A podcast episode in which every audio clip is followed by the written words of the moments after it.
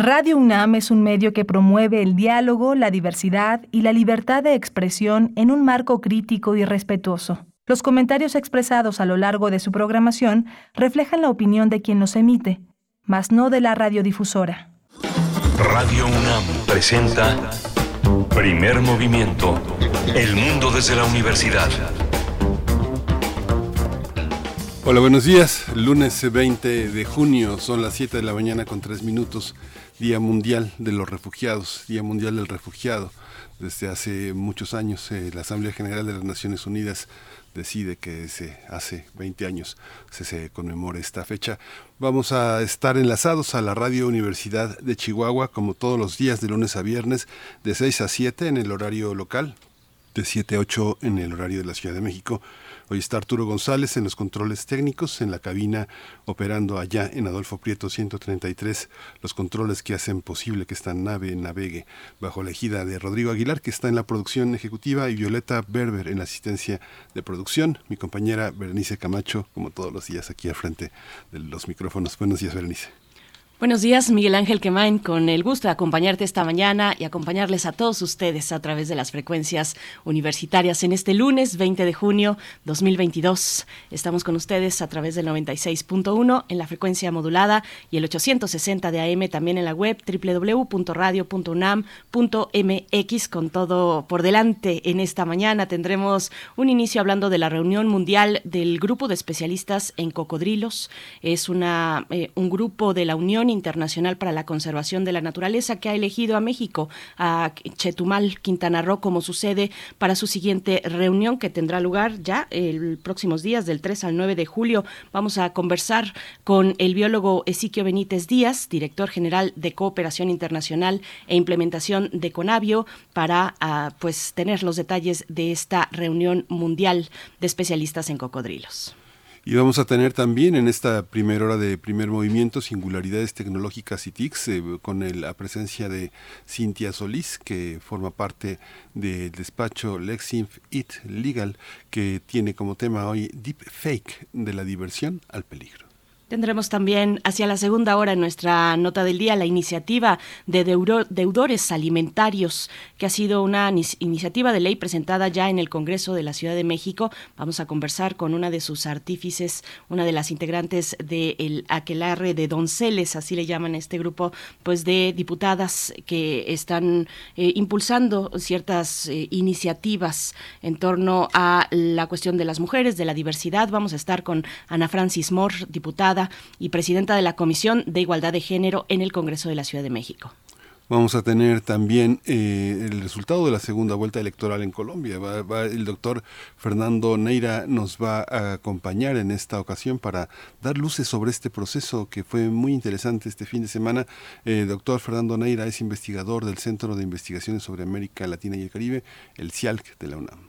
Sí, la izquierda gana el gobierno de Colombia con la fórmula Petro Márquez. Así es que, bueno, vamos a tener esos detalles. Muy interesante este proceso, muy interesante cómo se, pues, eh, se, se impulsa, cómo se va transformando, cómo se está configurando, pues, en América Latina las distintas izquierdas. Vamos a tener después la poesía necesaria al iniciar la tercera hora, si ustedes se quedan aquí por ahí de las 9, 10 de la mañana. Un poco de poesía para ustedes y vamos a tener la presencia de Paraguay. Hay eh, el dueto paraguayo Purajay Soul eh, va a presentar en México un, un, espectáculo que se llama Serenata Tour un show que es multidisciplinario, que intenta integrar eh, creación teatral, textil, fotografía, entre otros.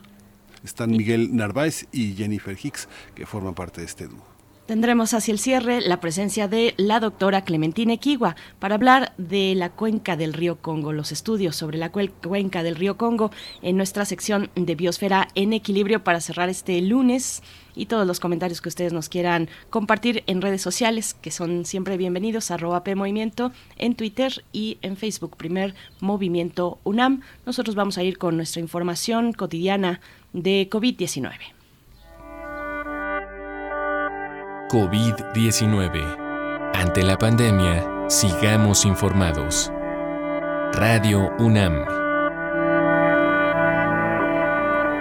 La Secretaría de Salud informó que en las últimas 24 horas se registraron 10 nuevos decesos, por lo que el número de fallecimientos por la enfermedad de COVID-19 aumentó en México a 325.408. De acuerdo con el informe técnico ofrecido ayer por las autoridades sanitarias, en este mismo periodo se registraron 3.509 contagios, por lo que los casos confirmados acumulados son de 5.875.705, mientras que los casos activos estimados en todo el país por la Secretaría de Salud son 66.187.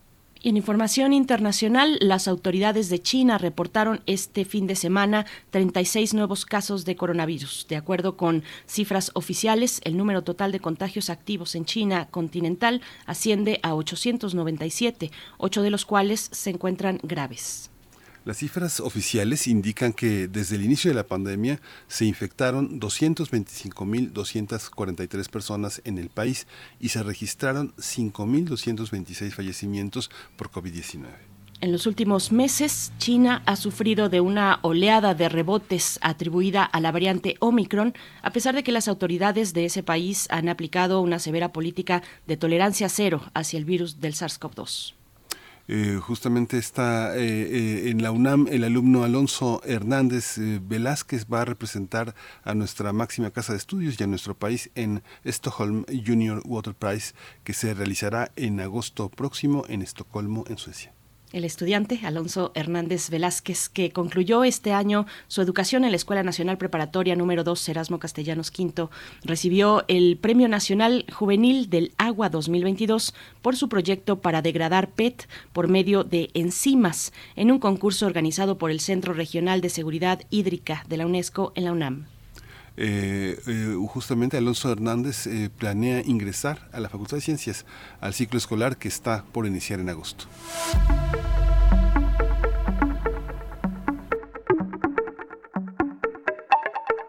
Vamos con recomendaciones culturales. El Colegio de San Ildefonso presenta hasta el 26 de junio la exposición Un cauduro es un cauduro. Ya hemos hablado de él, de esta exposición retrospectiva de 50 años conformada por 161 obras de uno de los grandes muralistas contemporáneos y uno de los artistas plásticos pues más relevantes en la historia del arte moderno en nuestro país.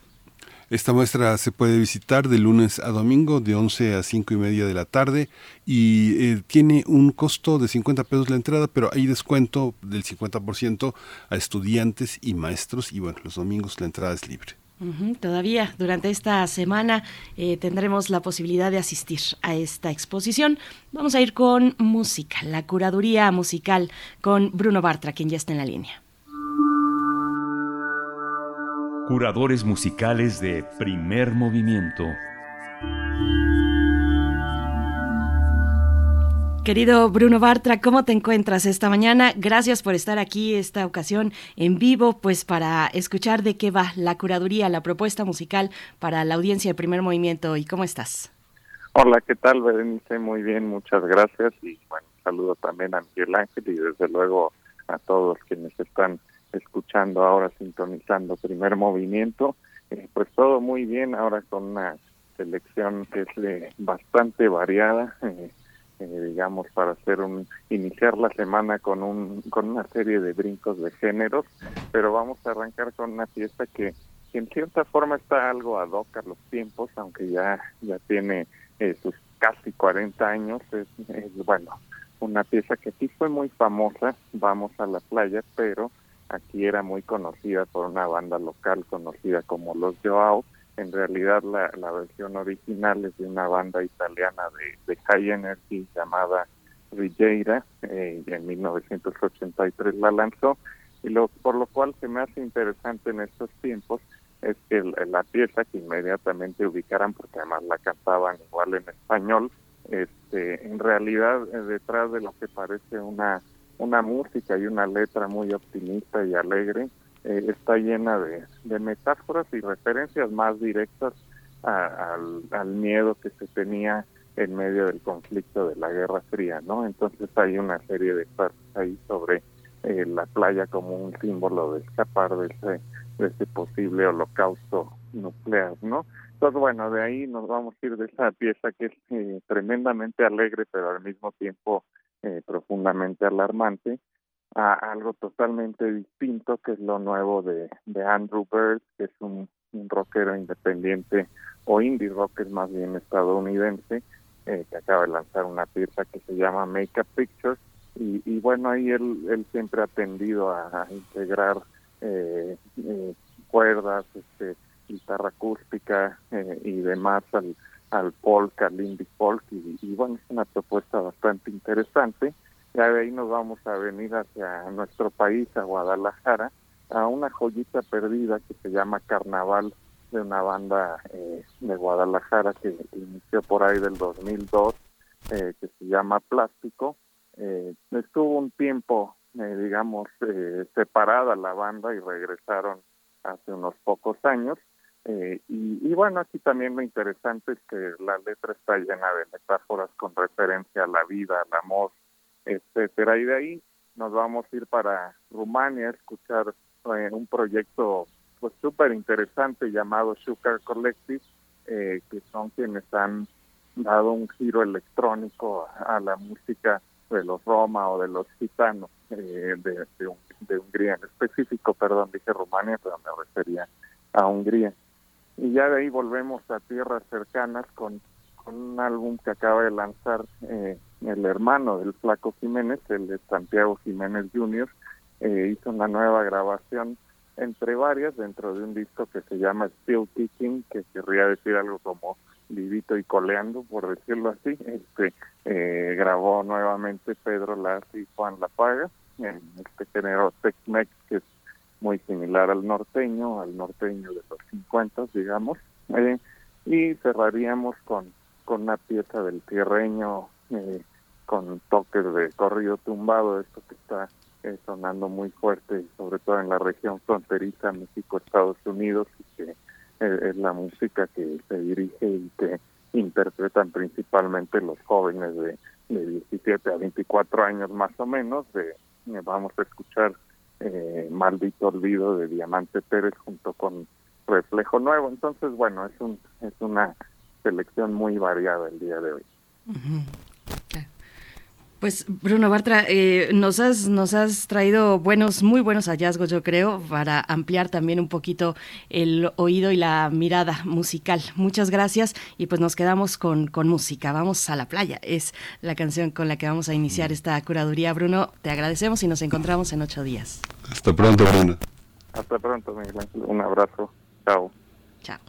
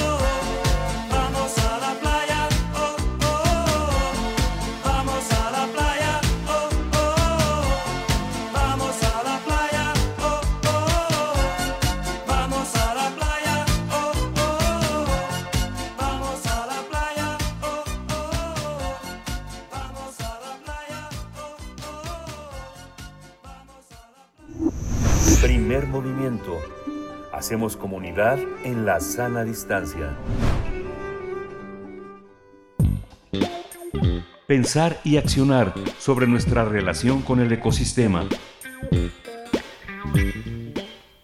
Del 3 al 9 de julio, Chetumal va a ser la sede de la edición número 26 de la reunión mundial del Grupo de Especialistas en Cocodrilos. Es de la Unión Internacional para la Conservación de la Naturaleza. En este encuentro se prevé la participación de 300 expertos provenientes de al menos 40 países, quienes participarán e impartirán cerca de 90 presentaciones y conferencias magistrales sobre investigación, conservación, temas socioeconómicos y uso sustentable respecto a los cocodrilos.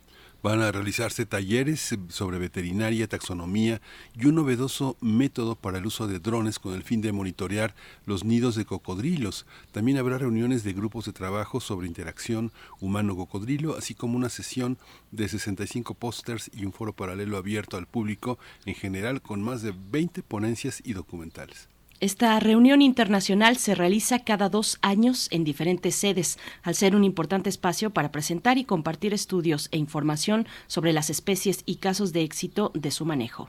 El tema central del encuentro será el aprovechamiento sustentable para la conservación y nuestro país va a compartir el trabajo que se realiza con el involucramiento de comunidades locales, además de la academia, en acciones de conservación y uso sustentable de estas especies.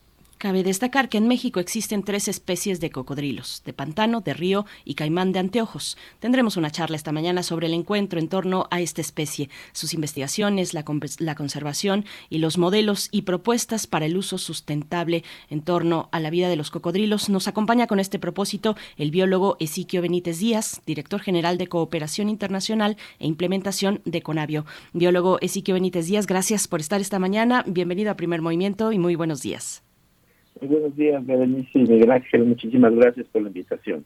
Muchas gracias a usted, eh, biólogo Ezequiel Benítez. Eh, interesantísimo el tema porque, bueno, yo creo que siempre se presentan aparte las especies y la vida de los seres humanos. Hoy el desafío es presentarlos juntos, conviviendo y preservándose uno a otro, ¿no? Así es, es un, un ejemplo muy interesante porque de por sí los cocodrilos llaman mucho la atención, son son especies que eh, llaman mucho la curiosidad, pero también eh, cierto miedo eh, por los accidentes que de pronto pueden suceder, pero también es un ejemplo de cómo la conservación puede dar frutos y sacar esas tres especies que en el pasado, en los 70 estaban en peligro de extinción, y después de monitoreos hechos por expertos podemos confirmar que se encuentran fuera de peligro, pero que también son una oportunidad para el desarrollo sustentable y que nos ayuda a conservar sus hábitats, ¿no? Eh, eh, esta es una reunión muy interesante con expertos de todo el planeta, donde tenemos distintas líneas de información, como bien mencionaron, sobre su historia natural, sobre su biología, estado poblacional, aspectos veterinarios, aspectos de manejo, zoológicos, turismo, incluyendo también el mundo de la moda, como la moda, cuando se hace correctamente las cosas, pueden ayudar a su conservación y uso sustentable.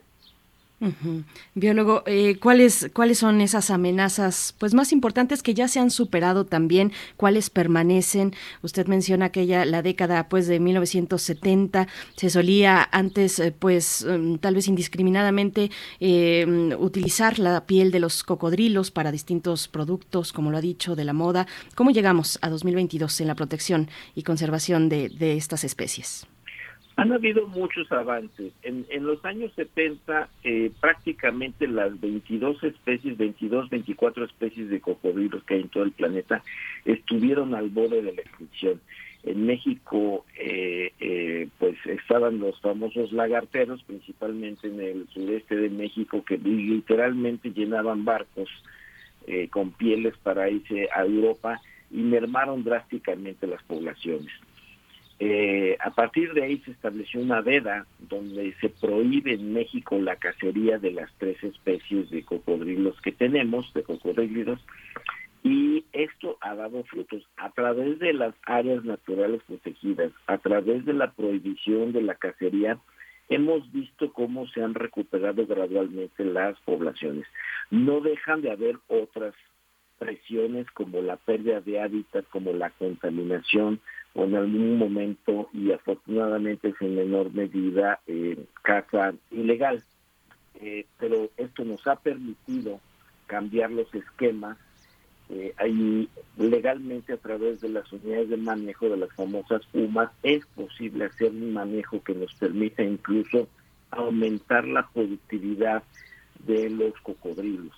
Eh, los cocodrilos son especies que en una nidada que puede tener, por decir algo, 40 eh, huevos, eh, pues más del 90% eh, perecen, ya sean depredados o las crías también, por diferentes causas, pero cuando eh, se está trabajando con las comunidades que conservan los manglares, por ejemplo, y se les permite tomar la mitad de las nidadas y llevarlas a incubadoras, el éxito de supervivencia puede ser hasta del 95%. Y eso cambia la historia. Eh, y también ayuda a acercar a las comunidades a conocer mejor estas especies, conservar sus espacios, prevenir accidentes y crear oportunidades de desarrollo. hay, una sensación cuando uno pasea por México, eh, o, hay alacranes o hay cocodrilos, en todas partes hay cocodrilos, doctor, hay eh, muchísimos cocodrilos en el país, en el norte, en el sur, en todas partes hay cocodrilos, Campeche, Quintana Roo, Yucatán, Tabasco, este, pero también en, Tamaulipas, en, Altamira, en muchos lugares, San Blas, yo vi, todos los tours llevan cocodrilos, ¿no? ¿Dónde, dónde, ¿Dónde hay cocodrilos en el país y qué clases de cocodrilo tenemos y qué tan protegidos están, doctor? Sí, tenemos tres especies y empezamos por el Pacífico, tenemos el cocodrilo de río Huacutus, que es el que llega a tener las tallas más grandes. Prácticamente desde Sinaloa baja por todo el litoral del Pacífico y le da vuelta a la península de Yucatán, por eso tenemos que hasta en Cancún tenemos este cocodrilo de río. La segunda especie es el cocodrilo moreletti, que lo tenemos desde Tamaulipas, también baja por todo el Golfo de México, se mete incluso hasta San Luis Potosí hemos tenido registros nuevos en la distribución de la especie. También baja la península eh, de Yucatán y hasta Chiapas lo podemos encontrar, de tal suerte que ahí tenemos un encuentro de más de una especie en la zona de la península de Yucatán. Este último es quizás de la piel la segunda más fina del mundo, lo cual ha llamado mucho la atención para la instalación de granjas, ¿no? La tercera especie la tenemos principalmente limitada al estado de Chiapas, es el caimán eh, eh, de anteojos, eh, con una distribución más limitada. Este es un animal de tallas más pequeñas y, nos hace falta todavía estudiarlo más este, para establecer de manejo más adecuado. esta es una muy amplia distribución eh, como lo mencionaba antes, el fruto de los esfuerzos de conservación, pues también nos han llevado a tener algunas dificultades porque tenemos poblaciones grandes, estimamos, por ejemplo, en el último monitoreo que hay más de casi 75 mil ejemplares de cocodrilo moreletti en, en, vida silvestre, un tanto similar o quizá mayor también para Jutus, además de lo que se encuentra en granjas. Pero después, eh, bueno, los cocodrilos son como los seres humanos en cuanto a su longevidad. Podemos encontrar ejemplares de 70 años nunca dejan de crecer. Entonces, estos ejemplares ya llegan a alcanzar más de 4 metros de largo y sí pueden ser perjudiciales. Hemos tenido accidentes fatales con ellos, por eso es muy importante tener buenas campañas de comunicación, de educación para prevenir problemas y al contrario utilizar estos ejemplares, por ejemplo, como pie de cría para otro tipo de, de, actividades como las granjas, entre, entre otros, ¿no? Claro. Eh, eh ¿cómo, ¿cómo se relaciona el, el, turismo también con la conservación? En varios de estos eh, pues casos que nos está comentando, yo pienso en Chiapas, por ejemplo, pues debe ser eh, muy interesante ahí el trabajo con las comunidades, ¿no? Es, es, fundamental y debe ser pues interesante poniendo la creatividad en práctica para desarrollos turísticos que sean sustentables, que sean responsables ecológicamente. ¿Cómo, cómo es esta relación turismo y conservación? Tenemos ejemplos muy interesantes como en la ventanilla en Oaxaca, donde la comunidad está organizada y recibe turistas eh, eh, donde se dan pláticas de educación ambiental, eh, se conocen mejor los cocodrilos, hacen paseos por lancha eh, donde pueden ver a los ejemplares en su medio natural. Aquí en el caso del Pacífico es importante mencionar que el cocodrilo acutus de pronto se llega a meter al mar hasta uno o dos kilómetros mar adentro. Entonces, eh, cada vez es más frecuente, no sé si han visto las imágenes donde están los turistas en la playa y de pronto pasa caminando el cocodrilo a echarse un chapuzón y luego regresa. Eh, pues, dependiendo la talla, puede ser este, un atractivo también o también una cuestión de, de, de peligro, ¿no? Si no se toman las medidas. Pero sí hay eh, eh, grupos organizados que participan tanto en protocolos de seguridad como en educación ambiental y es un atractivo también para el turismo.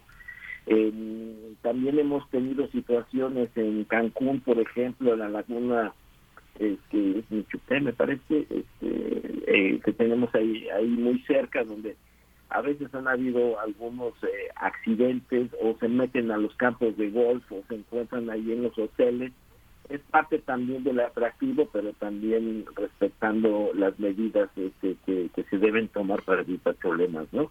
Eh, pero sin duda es un atractivo, sin duda también cuando ya lo conectamos con la industria de la moda, eh, eh, podemos también fomentar este uso y desmitificar el uso de las pieles. Vamos a tener una sesión muy interesante donde va a ser el lanzamiento mundial de la línea Morelletti por una empresa mexicana eh, eh, donde entra al mercado mundial eh, utilizando ejemplares que provienen de un origen legal, sostenible y trazable, ¿no? Este el mercado mundial de cocodrilos asciende a cerca de 2 millones de pieles, y en el caso de México, pues vamos muy poco a poquito, pasando en poquitos miles de ejemplares que ya son totalmente producidos en grasas y que no representan un riesgo para las poblaciones silvestres. Entonces son, son muchas las vertientes y modos de pensar que vamos a estar compartiendo con expertos de todo el planeta que se van a reunir en, Chetumal del 3 al 9, eh, convirtiéndola la, la, capital mundial de los de los cocodrilos por, por esas fechas. Fíjese que yo nunca había tenido, yo soy, todavía sigo, hace mucho tiempo fui a San Blas y nunca había estado tan impresionado. Yo creo que es el lugar donde más cocodrilos he visto en el país, pero hay mucha convivencia.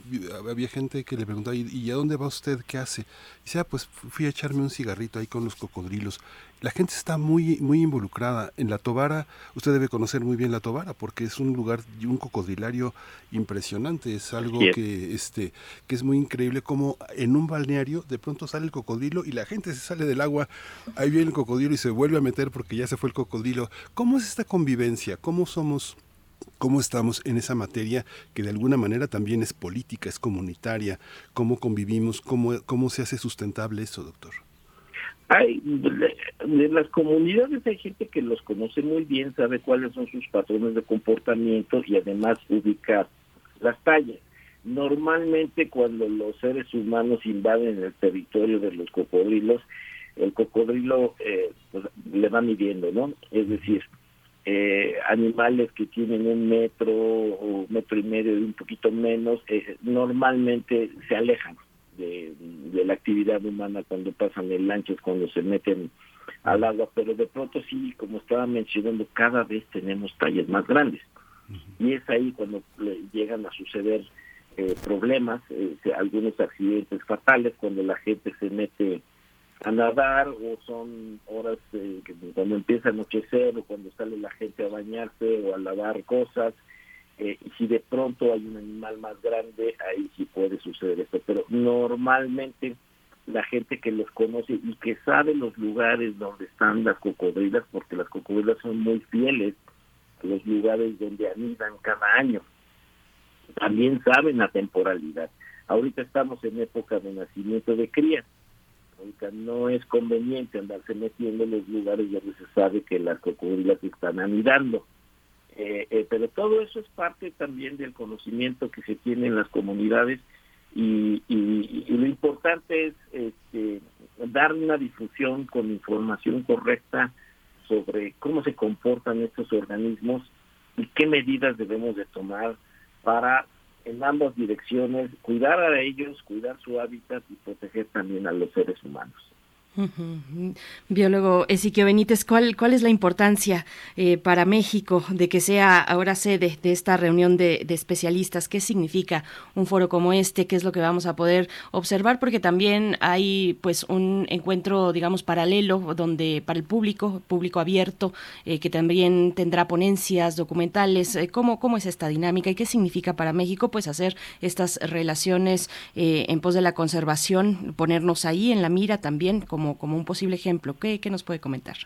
Bueno, estamos muy contentos de que México sea la sede de esta reunión, porque el grupo de especialistas de cocodrilos de la Unión Internacional para la Conservación de la Naturaleza, que es muy grande y es de los más antiguos, es una red mundial de biólogos, de administradores de vida silvestre, de funcionarios de gobiernos, investigadores, sociedad civil, comerciantes, curtidores, empresas privadas, se reúnen cada dos años, ahorita ya se extendió esto, tuvimos que posponerlo por la pandemia cuatro ocasiones, eh, eh, y se trabaja también con otras comisiones internacionales sobre comercio internacional, sobre conservación, a raíz también de que en México en el 2010 se fundó el grupo de especialistas en cocodrilianos de México, que es un grupo con más de 80 expertos mexicanos nacionales que trabajan eh, eh, en esta parte, pues es una gran oportunidad que vamos a tener a los mejores expertos a nivel mundial con una agenda muy, muy amplia. México decide ofrecer el tema sea el aprovechamiento sustentable para la conservación, cómo podemos mejorar la conservación, cómo trabajar con las comunidades. Eh, estamos siendo innovadores porque no es solamente el grupo cerrado de expertos que se van a reunir hablar de cocodrilos, eh, de lo que pasa en todo el planeta. Vamos a ver los ejemplos de lo que hacen los australianos, los sudafricanos en la India, en Camboya, en Tailandia, en Sudamérica, en África, en Estados Unidos, con los alligators. Eh, eh, y poner al día, tener la oportunidad de tener a estos expertos hablando con, con, con la comunidad mexicana es algo muy enriquecedor. Ver cuáles son las últimas metodologías, las últimas técnicas, eh, de los diferentes mesas que están abiertas va a ser algo muy enriquecedor para la comunidad mexicana, además de estos talleres que ya ustedes mencionaron, inclusive con uso de tecnologías modernas como drones con sensores térmicos para también evitar accidentes y poder identificar los lugares, pero también estamos innovando aquí en México al abrir este foro paralelo público con 24 ponencias póster donde estamos invitando a la sociedad quintanarroense que participe de manera gratuita, que pueda escuchar pues diferentes pláticas de expertos. La Comisión Nacional de Áreas Protegidas ha preparado un programa muy rico junto con la CONAVIO de conferencias eh, de diferentes expertos en español, porque el programa académico generalmente es en inglés. Aquí está abierto para que las, los chicos de las escuelas, de las universidades, de la sociedad en general, puedan estar eh, aprendiendo muchos muchos detalles. Los invito a que revisen la página web en, Conario, donde está, están ambos programas detallados y ver los diferentes temas que son de mucho, mucho interés para la sociedad en general. Entonces, pues eh, logramos en Argentina, que fue que presentamos en 2018 la candidatura de México, les ganamos a, a, Marruecos y a, y a, Turquía la sede, nos la hemos traído para acá y pues queremos sacar de mucho provecho. Este, es un privilegio poder tener a tantos expertos que estén de todo el planeta compartiendo su conocimiento y además estaremos ofreciendo a nuestros visitantes pues a través de la CONAM paseos y visitas para que conozcan pues la reserva de la víspera de Calakmul, de Ciancán, los arrecifes de Xcalac y muchos otros lugares. Entonces, queremos que sea un evento muy completo, este, esperemos que salga muy bien y muy enriquecedor para todos. Sí, ¿Cómo, ¿cómo lo seguimos? Pues, ¿Se van a editar memorias? ¿Se van a hacer en internet? Eh, ¿Va a haber transmisiones en vivo? ¿Cómo podemos, ¿Cómo podemos seguir esto? ¿Podemos participar de lejos de alguna manera? Bueno, eh, está la página de internet con los programas, incluso ustedes ya pueden ver todas las mesas de trabajo y entran a cada una de ellas, ya aparecen todas las ponencias, quién, de qué país y un breve resumen. Eh, se van a generar unas memorias de forma electrónica, se van a estar transmitiendo a través del portal de la Conadio por Facebook Live, mm. eh, al menos las ceremonias de inauguración y clausura, así como algunas de las principales presentaciones del foro público. El foro académico sí es más cerrado a los que, a los que están inscritos, pero este, las ceremonias así más antes van a estar también disponibles por internet. Yo más que nada los invitaría a los que puedan que se den una vuelta, este, también a los medios de comunicación, este, para que se dé un seguimiento más cercano y, se aprenda y tengan la oportunidad de convivir con los expertos, de estar con ellos, de hacerles preguntas este, y ver mucho más detalle. Pero al menos para algunos de los eventos sí tendremos cobertura por las redes este, de, manera virtual, eh, al menos de los de los principales eventos. Así que los invito a que estén pendientes también de la página de Conadio en, Facebook, en Live, y, y de la página oficial del evento. Pues biólogo Ezequiel Benítez va a ser va a ser una reunión pues muy rica, muy rica para todos, no solamente para los especialistas eh, en esta universidad, por supuesto, para los biólogos, para los veterinarios, en fin, eh, sino en general para las comunidades y para acercarnos a esta idea de la conservación sustentable. Le agradecemos mucho eh, Ezequiel Benítez Díaz, director general de Cooperación Internacional e Implementación de Conavio, esta participación esta mañana y pues bueno, ahí está hecha la invitación para que se acerquen al sitio de Conavio y puedan tener los detalles, los detalles de esta reunión mm, del grupo de especialistas en cocodrilos que tendrá lugar del 3 al 9 de julio en Chetumal, en Quintana Roo, reunión del grupo de especialistas en cocodrilos de la Unión Internacional para la Conservación de la Naturaleza. Muchas gracias, eh, biólogo Ezequiel Benítez. Gracias y buenos días. Muchísimas gracias a ustedes y los esperamos por allá también. Muchas gracias. Pues vamos a, vamos a ir con música mientras tanto de Andrew Bird, Make a Picture.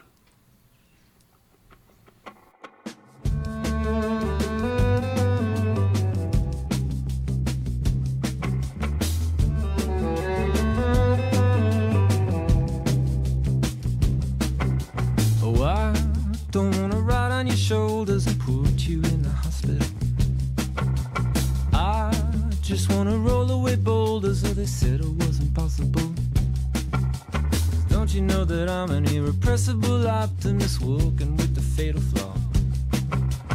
Running in the streets like feral cats will be hard to mistake a knee and raise a paw. Tell us what you think you saw, what you think you saw. Tell us what you think you saw. Make a picture, make it snappy. Make a picture, don't look so happy. All those scowling faces,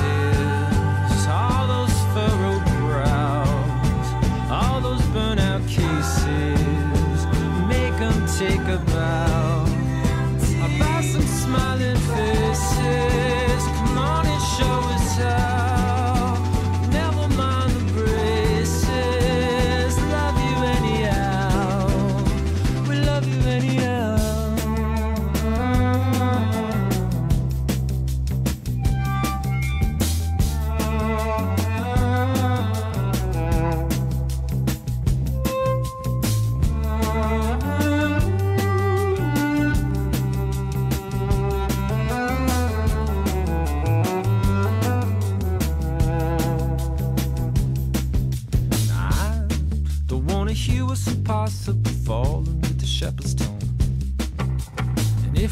we're gonna get out of this hospital, you will never sleep alone.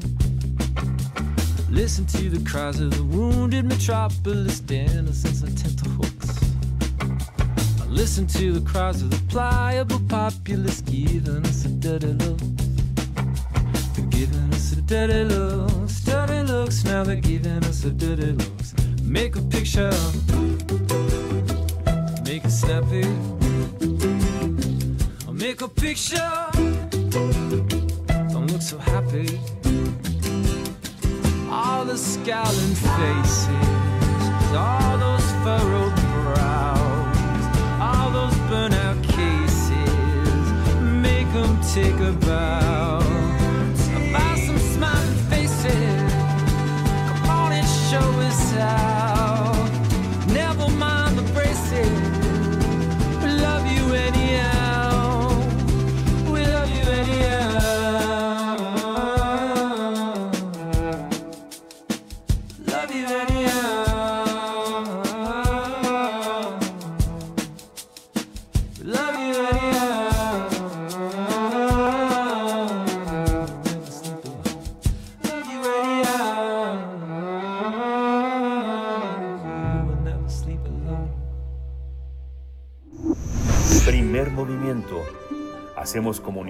en la sana distancia.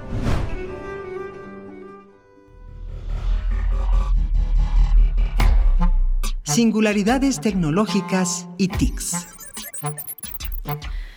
Deepfake de la diversión al peligro es el tema que propone esta mañana Cintia Solís en esta eh, sección dedicada a las tecnologías digitales. Cintia Solís es socia del despacho Lexinfit Legal Advisory y catedrática de la Secretaría de Marina y del Instituto Politécnico Nacional. Un gusto saludarte, querida Cintia. ¿Cómo estás? Buenos días.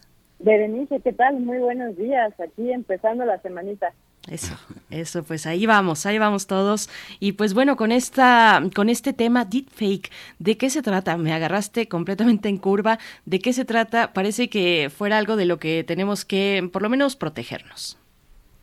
Bueno, Berenice, Miguel Ángel, espero, espero de verdad que esto no los haga sentirse muy preocupados y que no empiecen la semana con angustias. Pero la verdad es que les voy a contar qué es el deepfake. En realidad el deepfake, eh, pues que justamente se crea eh, de la, es un acrónimo creado por la palabra deep, que significa o, que viene de deep learning, que es una técnica justamente de inteligencia artificial, y de fake, que es falso o falsificación. Y en conjunto es una técnica de inteligencia artificial que permite editar videos que en realidad son falsos, pero que llegan a ser como tan realistas que muchas personas pueden ser engañadas.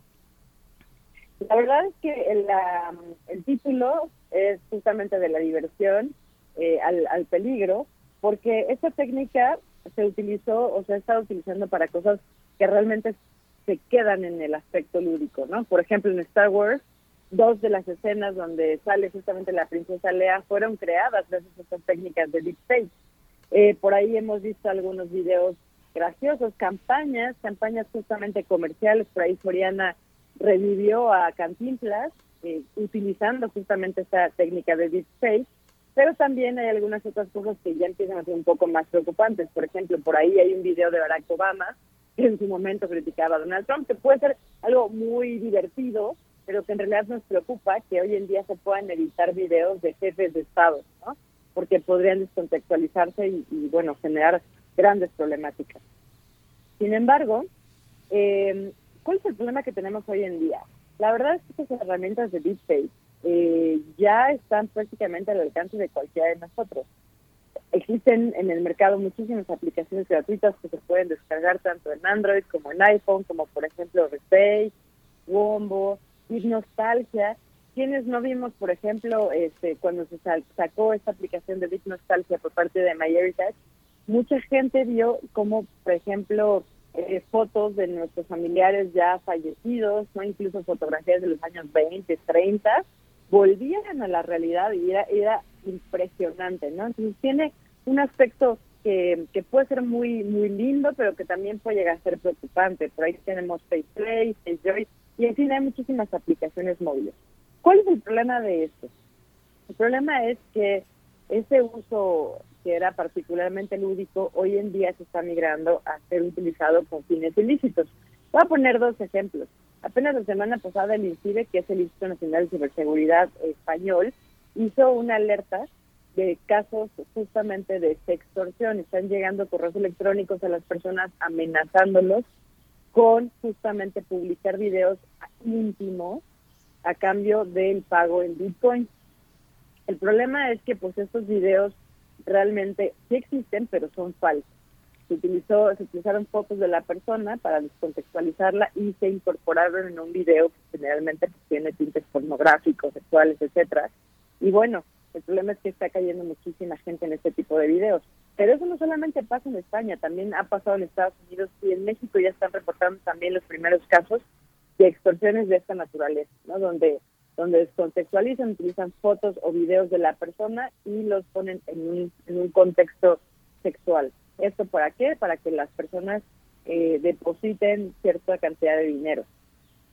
También en Estados Unidos se dio el caso en el cual una señora eh, que tenía una hija deportista de alto rendimiento decidió que era buena idea pues, atentar contra la imagen de la contrincante más importante de su hija y generó un video justamente utilizando esa técnica de deepfake donde eh, justamente aparecía que su contrincante pues estaba en fiestas, que utilizaba drogas, que fumaba, etcétera, para dañar la reputación de esta chica. Afortunadamente se pudieron dar cuenta de, de pues de que este video era falso y, y, obviamente llegaron y dieron con la identidad de la mamá de esta otra deportista.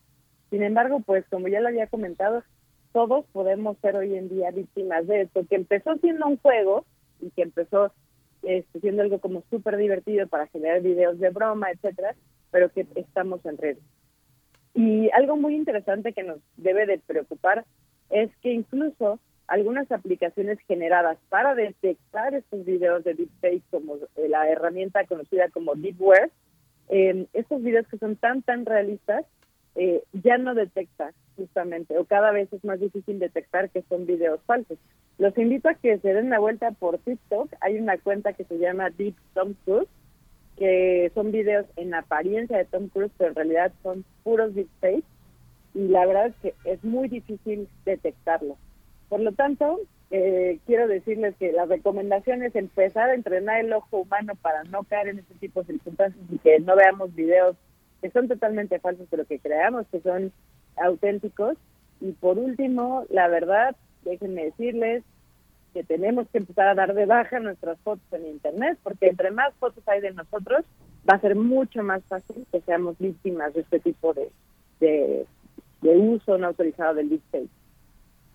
Pues Cintia, tenemos un problema, Houston tenemos un problema. ¿Cómo, cómo hacer eso? ¿Cómo, bueno, para el periodismo, por supuesto que le interesa especialmente, ¿no? Por obvias, por obvias razones, detectar, eh, pues se han realizado eh, múltiples esfuerzos para detectar, por ejemplo, las noticias falsas, el origen de estas noticias, verlo pues así como un fenómeno amplio como lo es. Pero en este caso, pues cuando mm, difícilmente, es difícilmente detectable un material como este, su autenticidad o no, eh, hay, hay un gran, un gran problema, por supuesto. ¿Cómo, ¿Cómo empezar? ¿Cómo empezar? Nos dices, hay que empezar a eliminar, por ejemplo, eh, a limpiar nuestro registro eh, fotográfico, ¿no? Que tenemos en Internet. ¿Por dónde? ¿Por dónde para quien, pues, tiene un uso, pues, muy común, muy eh, cotidiano de las redes sociales y del espacio digital en general?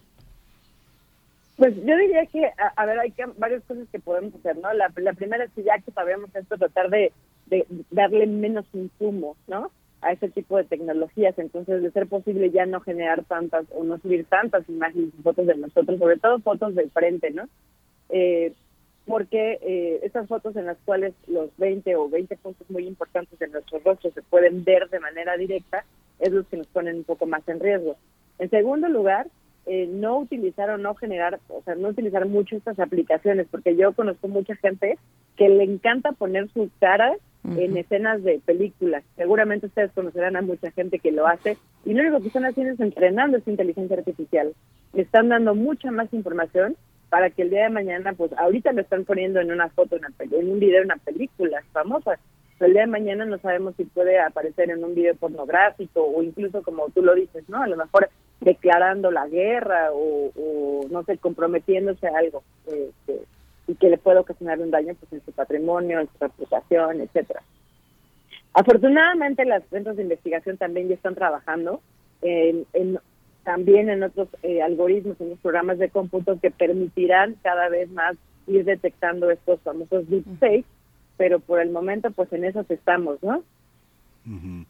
Lo que pasa es que el usuario, el usuario común, digamos que este, más o menos de las personas que conocemos, sabemos de qué posiblemente son capaces, ¿no? Digamos que la excepcionalidad de lo que las personas pueden hacer en un momento de ira o en un momento de, eh, exacerbación emocional son, son, son raros y, son esas anomalías de las que vive el paparazzi y este, a las que estamos tan acostumbrados de esa manera, pero hay una hay un estalqueo permanente, ¿no? De, de lo que hacen en las personas, de sus famas, de sus privilegios, de sus traiciones, de sus deslealtades, que es difícil que en este, en este contexto de la deep fake eh, tengan lugar en personas ordinarias como nosotros, digamos que vivir con esa paranoia de, esconde- de este, tener 200 amigos en Facebook y este y nada más dejarle ver lo que te pasó en la fiesta 2 es algo extraño, ¿no? Es algo que no es eh, el álbum de fotografías se ha abierto a la, a la sociedad, digamos que incluso los álbumes en las redes sociales, en Facebook sobre todo, los álbumes de fotos tienen una clasificación temática de enorme incertidumbre. La gente clasifica de una manera eh, que está lo más lejano posible, yo creo, del bibliotecario. ¿no? La, la clasificación de la vida es tan incierta, tan indeterminada. ¿No, no lo ves así, Cintia? Claro, digo, al final, desgraciadamente, o sea, así como Internet tiene muchísimas ventajas, pues también, o sea, al final no es muy diferente a la vida real, o sea, hay muchísimos riesgos a los que tenemos que enfrentarnos, pero pues, es parte de la vida, ¿no? Y como tú dices, no le vamos a quitar sabor a la vida por estarnos cuidando de todo. Lo importante más bien es eso, o sea, si nos llega un, un video de esta naturaleza, pues no caer en pánico, o sea, decir, a ver, tranquilos, no soy yo, por supuesto que no soy yo, no voy a quedar en esta extorsión, no voy a pagar, ¿no? A lo mejor sí eh, hacer la denuncia correspondiente de esta extorsión a la, a la policía, pero eh, lo importante aquí es en- entre menos personas caigan, va a dejar de ser atractivo o apetitoso el estar llevando a cabo este tipo de ciberataques. Ujú. Y Cintia, sería también un muy buen tema que, pues, eh, para este caso y otros más, también para tener un poco, al menos tener un poco, no, o no perder del todo el control de lo nuestro que está eh, arriba en la red, eh, pues sería bueno empezar a eh, que nos comentes más adelante, tal vez en otras entregas, pues cómo, cómo poder limpiar nuestra, no sé si sea correcto el término, pero nuestra huella digital de lo que está Oh. arriba ya después de tanto tiempo, ¿no? Porque hay imágenes que, bueno, que están ahí, que están en Facebook, nuestras primeras, este, nuestros primeros pininos de postear en Facebook, que, que quedan ahí y que quedan tal vez en otros registros también, ¿no? Con todo gusto, puede ser si la, la siguiente entrega empezamos a hablar justamente de cómo tratar de, de limpiar un poquito nuestra nuestra huella digital. Ujú, Paranoia o no, finalmente, pues no, no perder tanto el, control o no perderlo del todo, saber qué es lo que estamos, eh, qué es lo que existe ya de nuestro registro en, en, en las redes, en las redes sociales, en los espacios digitales. Pero bueno, eso lo dejamos para más adelante. Gracias, Cintia Solís, como siempre. Deepfake es el término para este tipo de tecnología eh, de, de, mm, edición de videos que nos estás comentando y pues hay que tenerle atención, por lo menos que ag- no nos agarre desprevenidos también. Muchas gracias, Cintia. Que tengan un excelente día. Hasta luego. Gracias, hasta pronto. Hasta Sí, luego. la huella, la huella que dices, Berenice, la huella, la huella este digital. A mí hace algunas semanas me, me- me, eh, recibí un mensaje eh, muy urgente, muy urgente, que me debía presentar a la sucursal bancaria, pero de inmediato, si no, se corría el riesgo de que algo me pasara, ¿no? Entonces fui y querían que cancelara una cuenta que había abierto en 1984, o sea, algo, una cosa verdaderamente cómica, ¿no? Pero además todo el proceso digital de poner una huella y de... una- son, son par, es parte, pues, de de lo que creen en muchos espacios que es el pasado, no es el pasado, ¿no? Es algo que se está, está en una especie como de basurero digital eh, que no consultamos nunca, ¿no? Exactamente, esa, esa es la idea de un basurero digital, pero que está ahí, que puede ser utilizado. Y de nuevo, si uno no quiere caer en la paranoia, muy bien, pero sí por lo menos no perder del todo eh, de vista lo que pues lo que hay en, en, en la red en el espacio digital de, de, nosotros mismos de nosotros de nuestras familias de nuestros amigos lo que posteamos de pronto eh, que posteamos el, la fotografía de, del bebé del hijo en fin uh -huh. y pues que está que está ahí para pues cualquier tipo de uso. Pero bueno ustedes coméntenos nosotros vamos a despedirnos ya en esta hora de la radio Universidad del Estado de Chihuahua. Muchas gracias. El día de mañana nos encontramos muy tempranito y nos vamos a ir con música antes del corte, música de la curaduría de Bruno Bartra. Se eh, titula Carnaval y está a cargo de Plástico.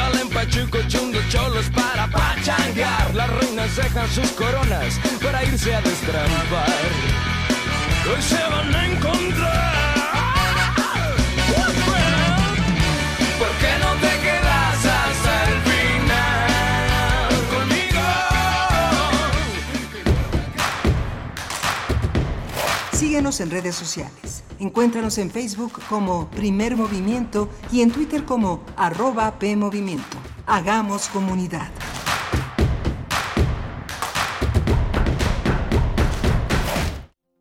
para que vean los problemas tan brutales que tenemos que enfrentar en las ciencias de la vida cuando no podemos definir nuestro tema de estudio.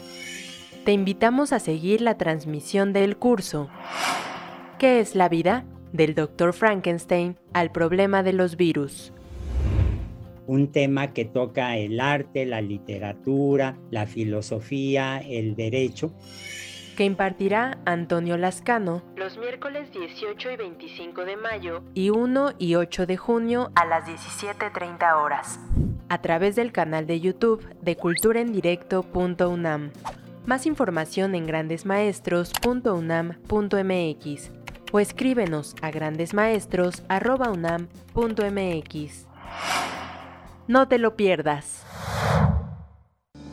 El PRD es opción, porque necesitamos empleos dignos.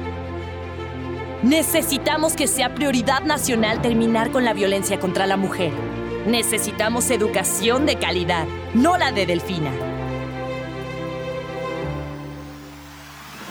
Necesitamos salud universal y oportunidades para las y los jóvenes. El PRD vive para ti. PRD. Los alimentos naturales ya se vieron ganadores. Los del Atlético Chatarra son pura mala vibra. Este partido se pone chatarra.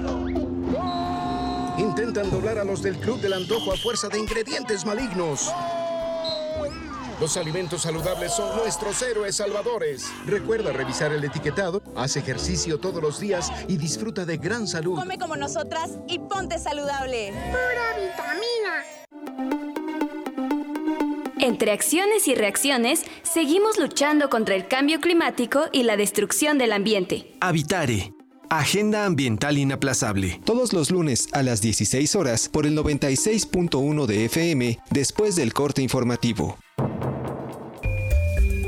El cambio es bueno, pero el cambio de conciencia es fundamental. Radio UNAM. Experiencia sonora. Las comunidades indígenas germinan conocimiento, maravilla y tradición. Son el México profundo, el presente donde hilan un collar de flores. Xochicóscat, collar de flores, con Mardonio Carballo, lunes 10 de la mañana por Radio UNAM. Experiencia sonora.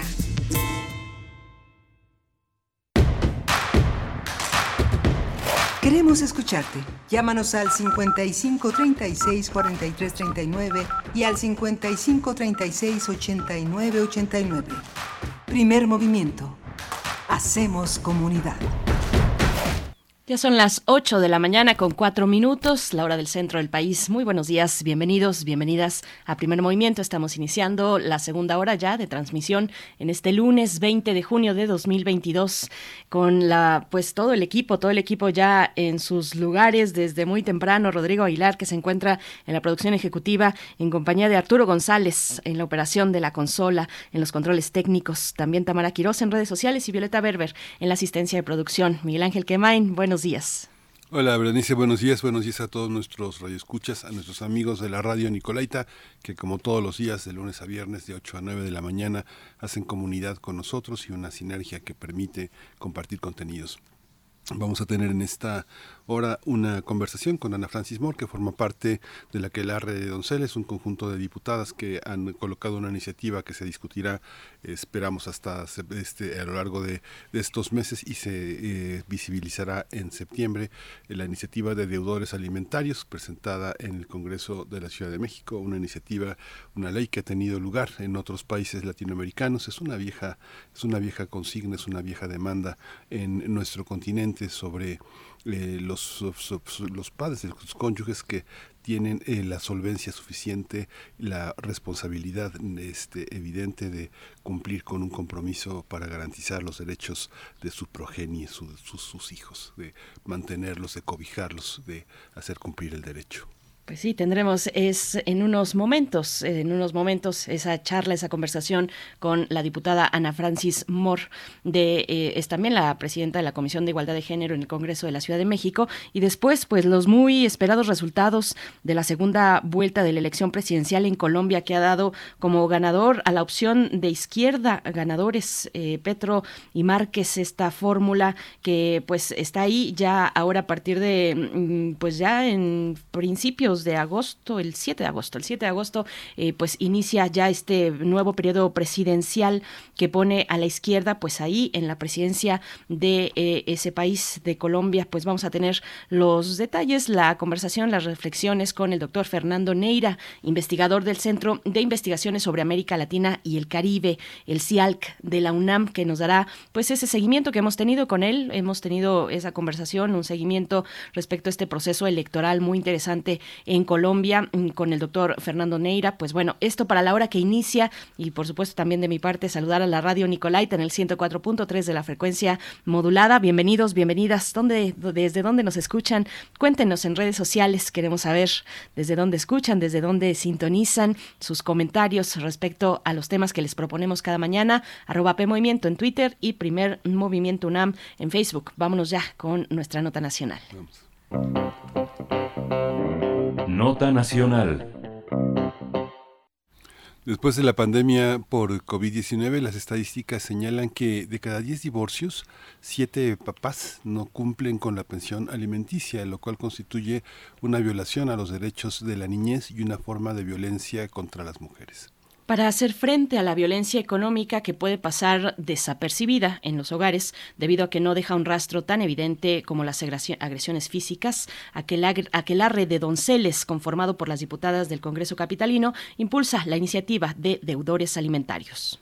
Este grupo de legisladoras indicó que esta situación se reproduce en el ámbito familiar como una forma de control contra las mujeres, pero además se muestra a través de la agresión producida por la persona que tiene el dominio económico, la manipulación para gestionar los gastos e incluso la decisión de privar de recursos.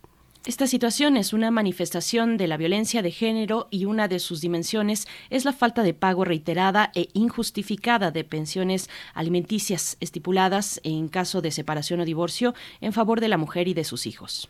Este tipo de violencia tiene cifras que encienden la alarma debido a que 13.4 millones de mexicanas la han padecido en algún momento de su vida, es decir, 29% del total de mujeres de 15 años o más, según la encuesta nacional sobre la dinámica de las relaciones en los hogares 2016. Bien, pues vamos a conversar esta mañana sobre esta iniciativa que busca detener la llamada violencia económica. Nos acompaña la diputada Ana Francis Moore, presidenta de la Comisión de Igualdad de Género en el Congreso de la Ciudad de México. Ana Francis Moore, muy buenos días, bienvenida a Primer Movimiento. ¿Cómo estás? No se escucha. Ana Francis, ¿andas por ahí? No te estamos escuchando, querida Ana Francis. Hazte presente, manifiéstate.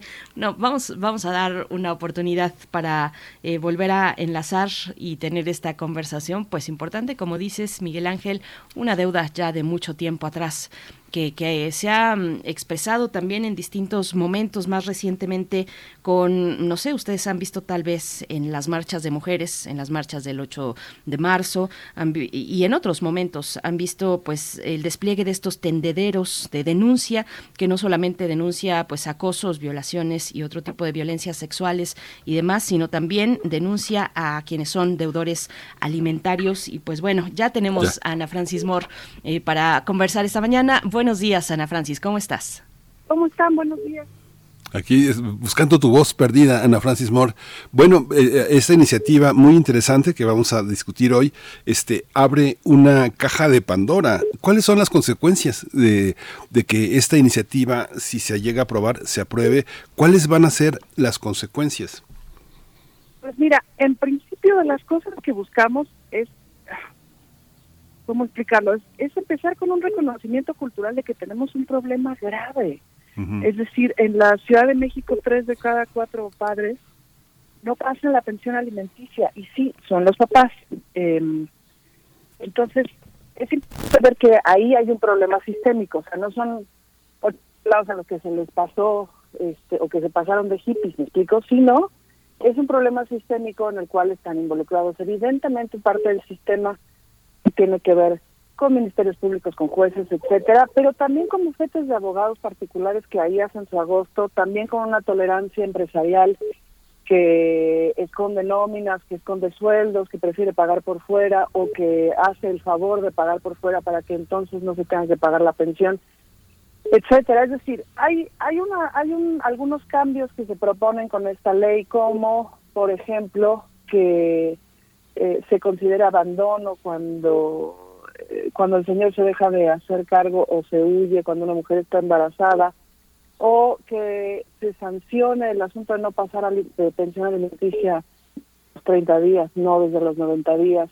En fin, alguna serie de ajustes, pero mucho de lo que se trata es de empujar para que también ya funcione o funcione de mejor manera lo que ya está establecido y que no funciona. Pues, Ana Francis, y cuéntanos también un, un poquito qué, se ha detectado a partir de la pandemia. Sabemos con el incremento de los divorcios fue una de las primeras noticias que se tuvo como impacto, como impacto pues muy cercano en la vida de las personas eh, a partir de la pandemia. ¿Qué pasó? ¿Qué pasó en ese momento con respecto a los divorcios y ahora también pues con estas eh, pensiones de alimentos para los eh, menores de edad? ¿Cómo, cómo está esa cuestión? Una de las cosas que nos pasó a todo el mundo en la pandemia, creo que no estoy diciendo nada nuevo, todo el mundo lo sentimos en carne propia, fue que tuvimos que afrontar nuestra la vida desde dentro de nuestra casa, pues, ¿no? Es decir, nuestras la calidad de nuestras relaciones al interior de nuestras familias y tal, eh, lo cual se puso difícil, independientemente de cómo la llevaras de por sí, se puso difícil para todo el mundo, pues, ¿no?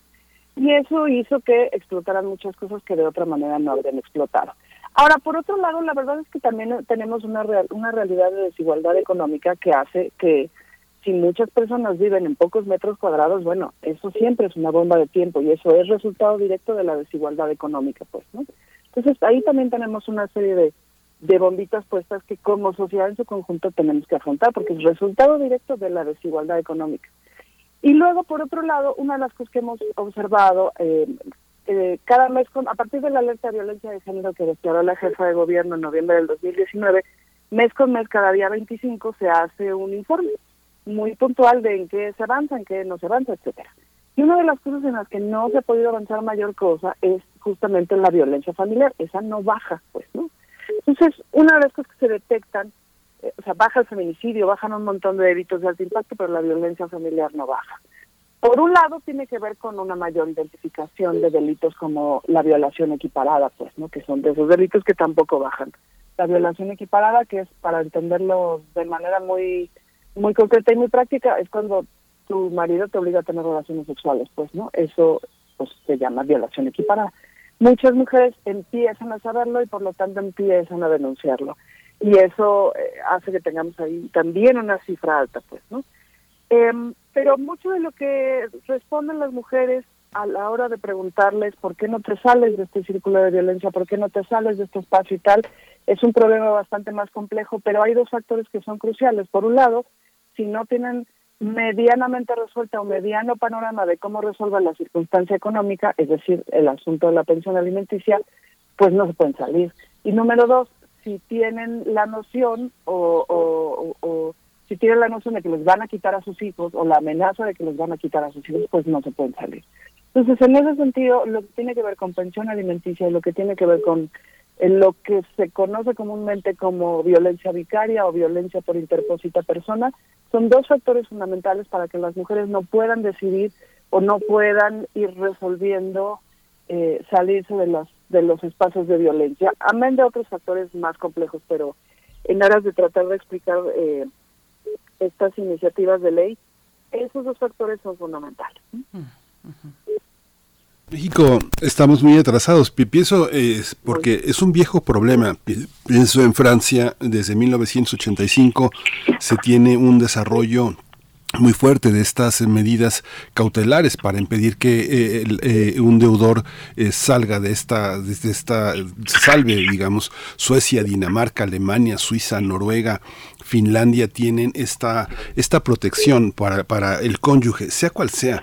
En México, digamos, todavía estamos en esa situación de que fundamentalmente la inequidad protege a las mujeres, pero en realidad han cambiado también las cosas. También hay muchos hombres que están, eh, que quedan al descubierto, que son, que no tienen la solvencia frente a una cónyuge este, sumamente solvente y que se ve obligado por una cuestión idiosincrática a, pagar también los costos. ¿Cómo se da esta situación? ¿Hemos cambiado? ¿No hay, hay hombres en situación tan precaria como las mujeres que se tiene que pensar como se pensó en Francia, en Finlandia, en Noruega, en Suecia? Que hay casos aislados, pero la, o sea, pero no es un problema sistémico, ¿me explico? Generalmente cuando un hombre denuncia violencia, cuando un hombre denuncia estas cosas, hay un ministerio público, hay un hay un juez que le hace caso porque de eso se trata el pacto patriarcal, pues, ¿no? Es algo que llama la atención y de eso se trata el, el pacto patriarcal.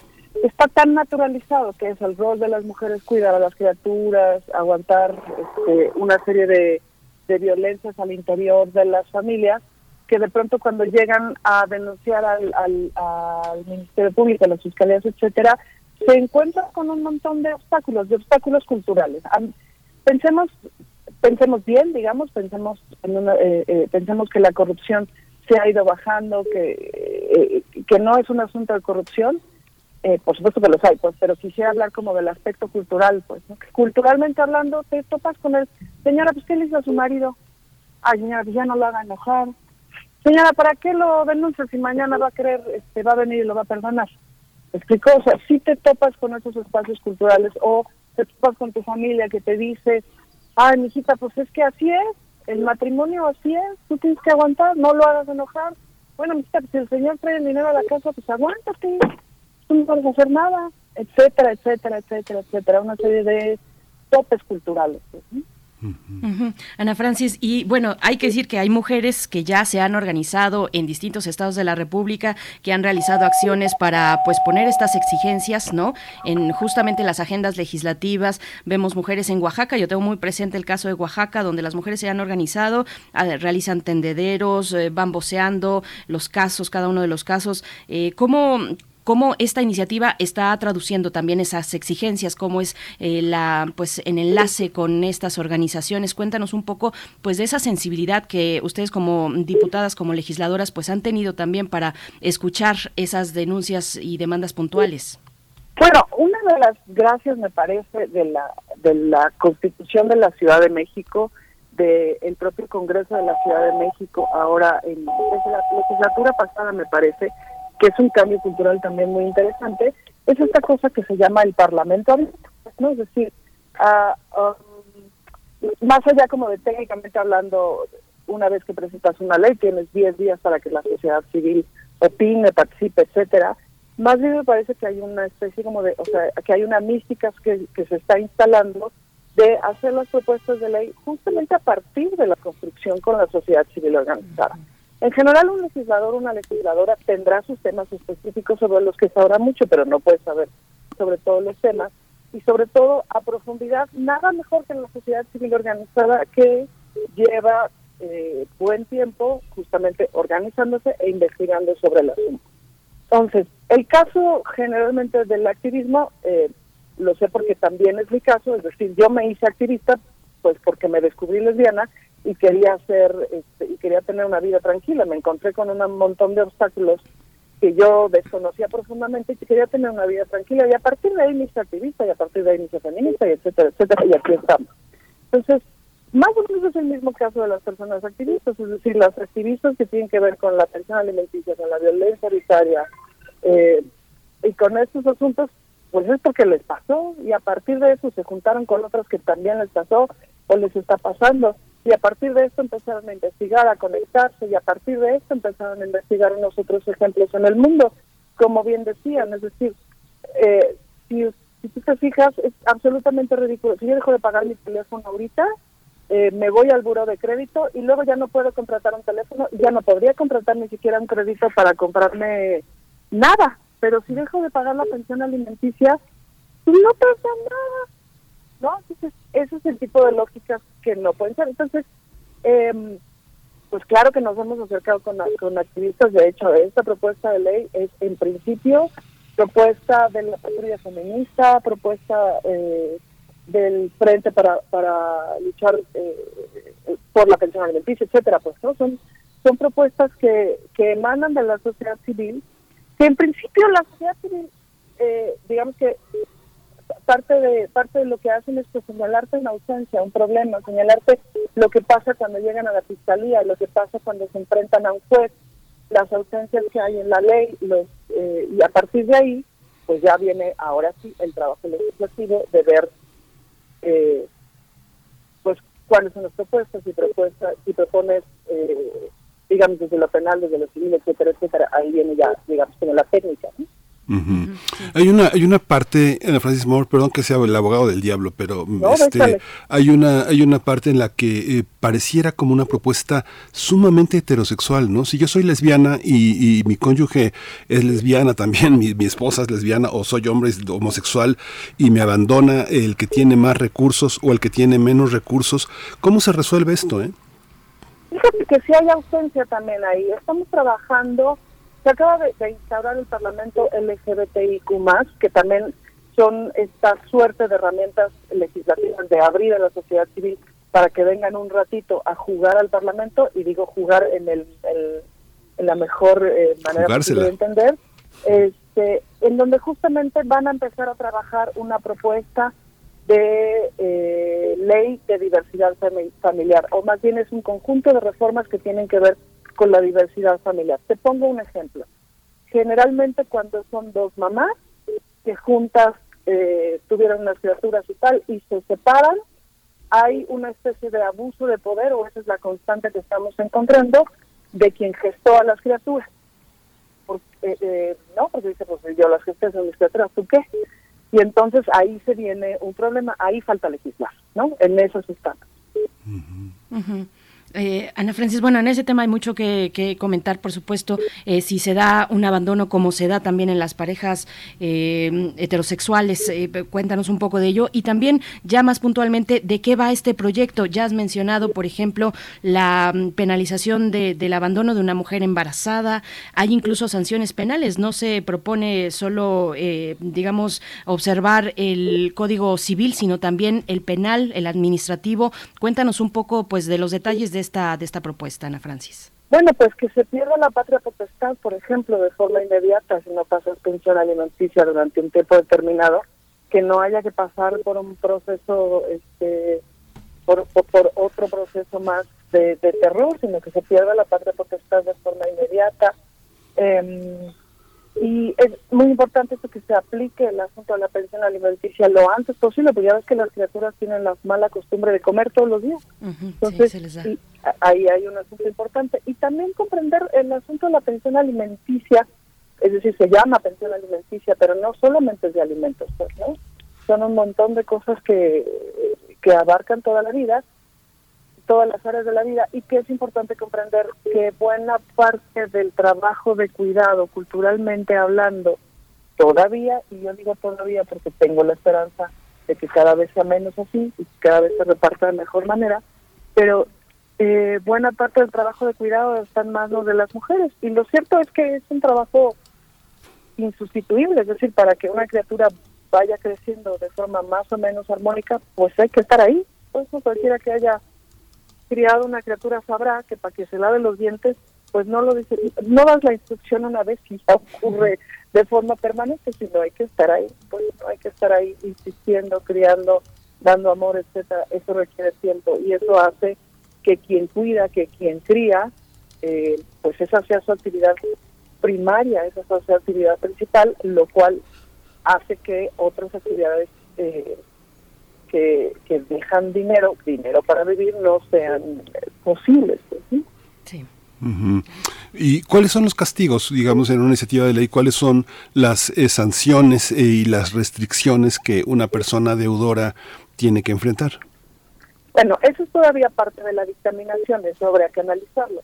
Tomando ejemplos de otros lugares, por ejemplo, que se puede hacer, eh, por ejemplo, que una persona no, no tenga derecho a sacar un pasaporte, no tenga derecho a sacar una licencia, en fin, que vaya teniendo como estas restricciones administrativas, insisto, como si estuvieras en el buró de crédito, para que, eh, digamos, el sistema en su conjunto participe en que esto funcione. Creo que lo que menos buscamos es la cárcel, es decir, la punitividad no necesariamente es la respuesta.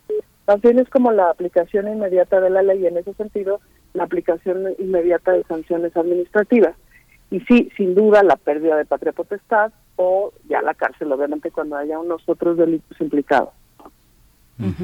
Ana Francis, bueno, nos empezamos a, acercar al cierre, pero cuéntanos eh, sobre los tiempos legislativos, para cuándo se pondrá a discusión esta iniciativa en el Pleno. Cuéntanos también un poco de esta eh, este grupo de aquelarre de donceles, eh, cuál es la agenda que les reúne, por supuesto esta, pero que nos puedas abundar un poquito más en ese sentido, Ana Francis.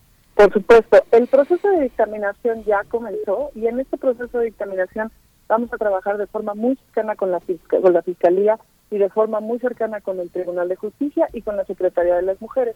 Es decir, no queremos que la ley se apruebe, queremos que la ley se apruebe y se use. Eh, la aprobación en comisión pues tendría que ocurrir este verano para subirse a pleno en el mes de septiembre. Ese sería el plan. Eh, pero pues para eso necesitamos trabajarle bastante eh, con jueces, con, con, con gente de la fiscalía, quienes se topan con el problema todos los días para que nos digan, para que nos orienten, para que construyan junto con nosotras y, digan, bueno, si lo ponemos de esta manera, entonces sí sirve. pues. Hay una cosa que es importante comprender eh, de esto, que una parte de las reformas es sobre la ley de acceso de las mujeres a una vida libre de violencia. Y es importante recordar que si existe una ley de acceso de las mujeres a una vida libre, libre de violencia, es porque cultural, social y legislativamente y legalmente reconocemos que las mujeres no tenemos acceso a una vida libre de violencia. Por eso hay que hacer una ley particular. Entonces, eh, bueno, parte de la dictaminación se construirá eh, de, de esa manera y esperamos en septiembre ya tenerla aprobada. Ahora, en la que la red de González somos siete diputadas feministas que desde que empezó esta legislatura nos conocimos, nos vimos y dijimos, oigan, pues tenemos que armar cosas cosas conjuntas a partir de la agenda de cada quien. Denme un segundo para darle un besito a mis niños. Saludos. Entonces ya, ya se bajará, adiós chiquita. Este, a partir justamente de esta posibilidad de encontrarnos, cada quien tiene agendas también mucho de acuerdo a, a los propios movimientos que representan los propios movimientos de donde vienen, de los feminismos populares, estudiantiles, etcétera, y vamos construyendo juntas.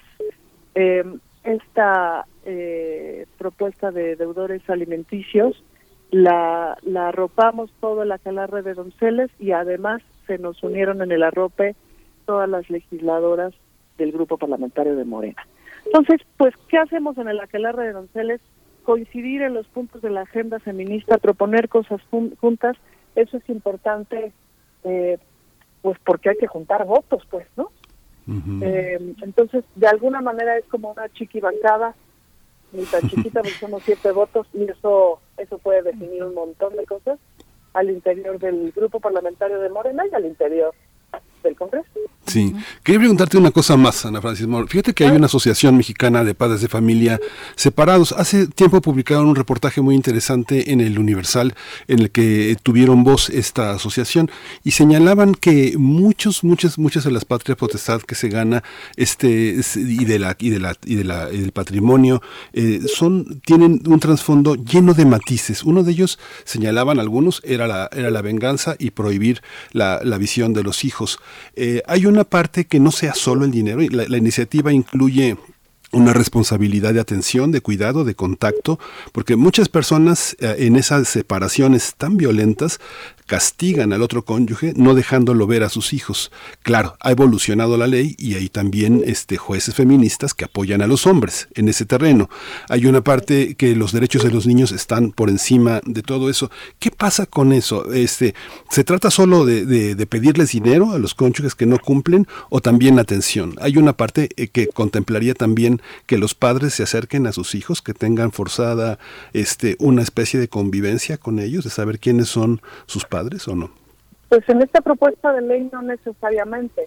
Ahora, es muy interesante lo que mencionas porque justo me parece que deberíamos de empezar a entender eh, la circunstancia de forma integral. Es decir, en Redim, por ejemplo, que es una asociación civil eh, muy enfocada y especializada en los derechos de las criaturas, justo de lo que hablan es del derecho a la familia. Las criaturas tienen derecho a crecer con lazos familiares eh, sanos, etcétera, que les ayuden a su desarrollo. Ahora, estos lazos familiares no necesariamente son o tendrían que ser de las personas que con las que están ligadas biológicamente, con las que están ligadas por sangre, ¿me explico? Pero sin duda que tendrían derecho a crecer eh, con lazos familiares sanos, independientemente de si las parejas que los procrearon están juntas o no. Eso tendría que ser aparte, tendría que ser harina de otro costal.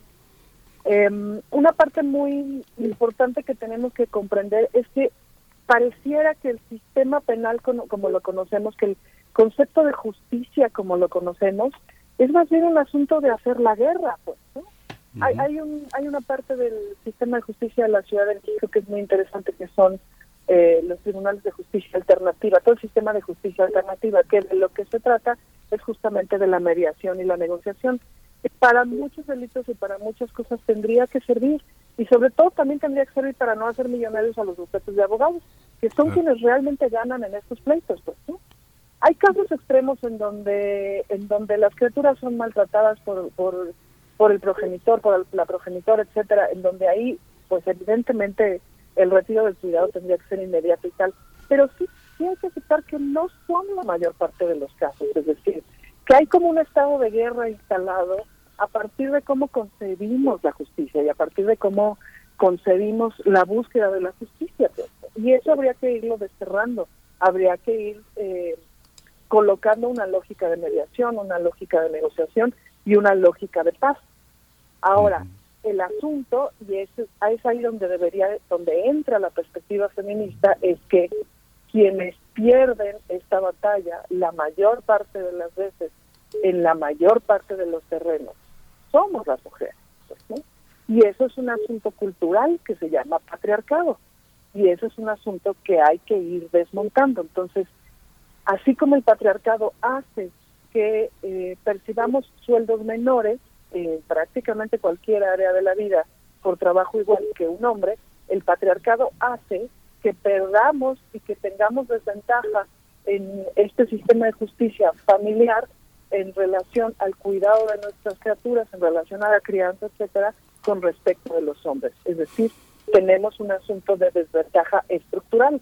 Por eso tiene que entrar la perspectiva de género. Por eso estamos en alerta de violencia de género, porque hay un, una, eh, porque estructural y sistémicamente funciona todo en contra de las mujeres.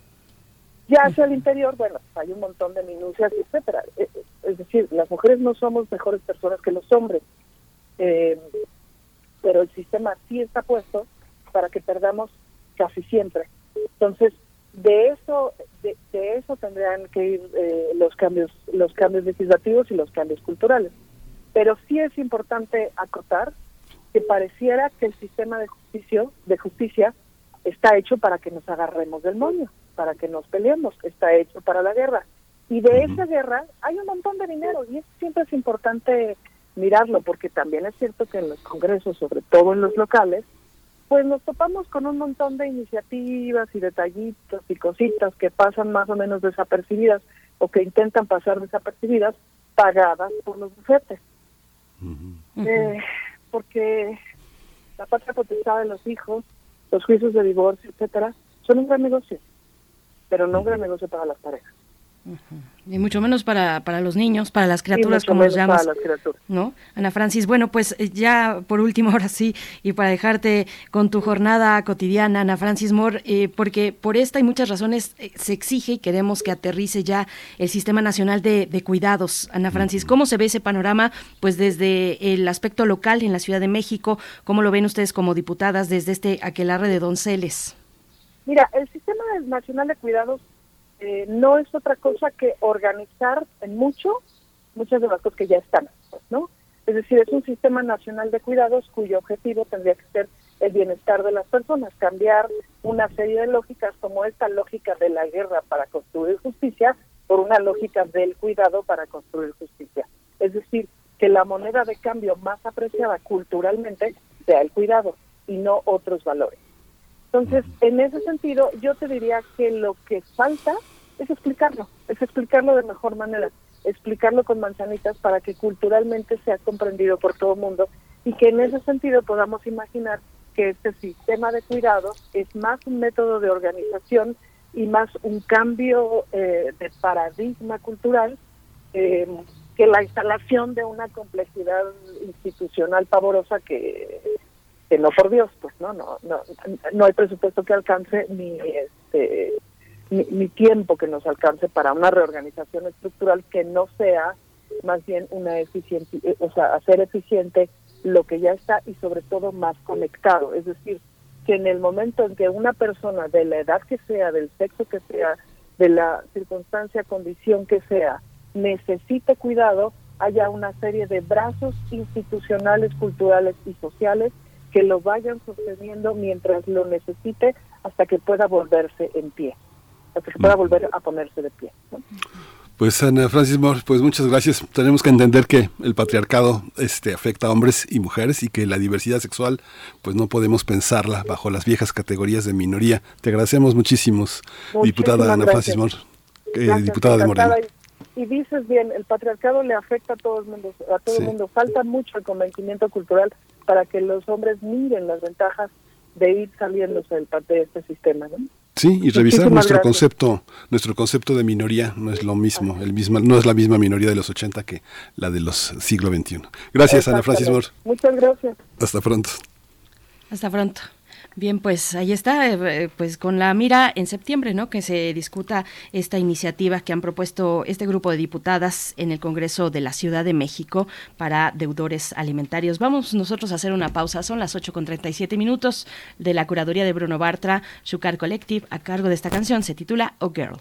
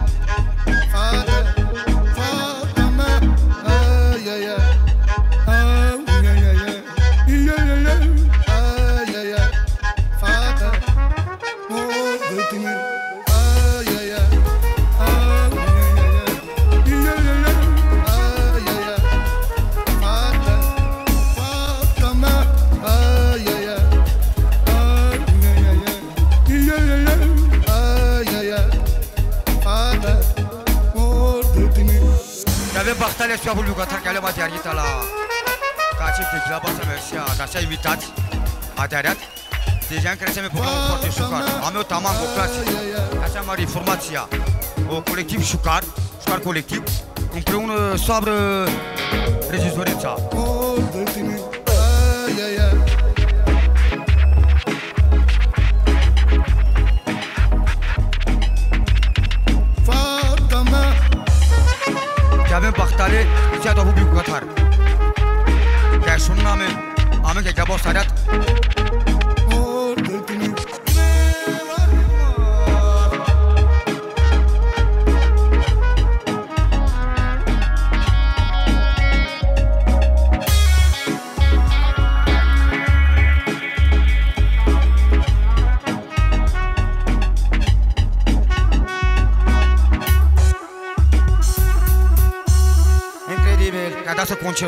Cacetă, a dat seama public o să lumea. Mersi la toată lumea, să știți!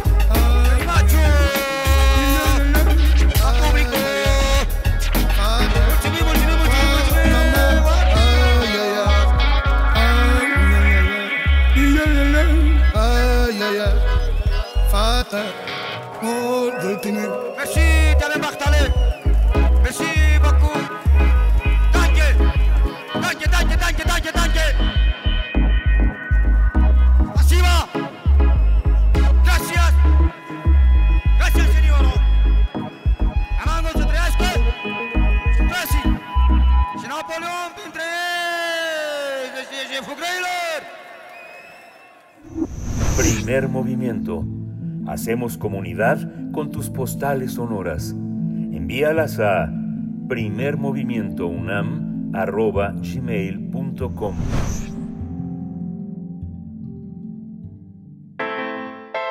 Nota Internacional. Gustavo Petro será el primer presidente de izquierda en Colombia, con el 99.70% de las mesas escrutadas. El candidato de la, coalición, Pacto Histórico obtuvo un 50.49% de los votos, más de 11.200.000 sufragios. Además, con este resultado, Francia Márquez será la primera vicepresidenta negra en Colombia. Por su parte, Rodolfo Hernández, de la Liga de Gobernantes Anticorrupción, obtuvo el 47.25%, es decir, 10.547.000 sufragios. Gustavo Petro es un economista de 62 años, especializado en medio ambiente. Fue guerrillero en los años 80. Actualmente es senador y de 2012 a 2015 fue alcalde de Bogotá. El próximo presidente de Colombia escribió en su cuenta de Twitter lo siguiente. Hoy es día de fiesta para el pueblo, que festeje la primera victoria popular, que tantos sufrimientos se amortigüen en la alegría que hoy inunda el corazón de la patria.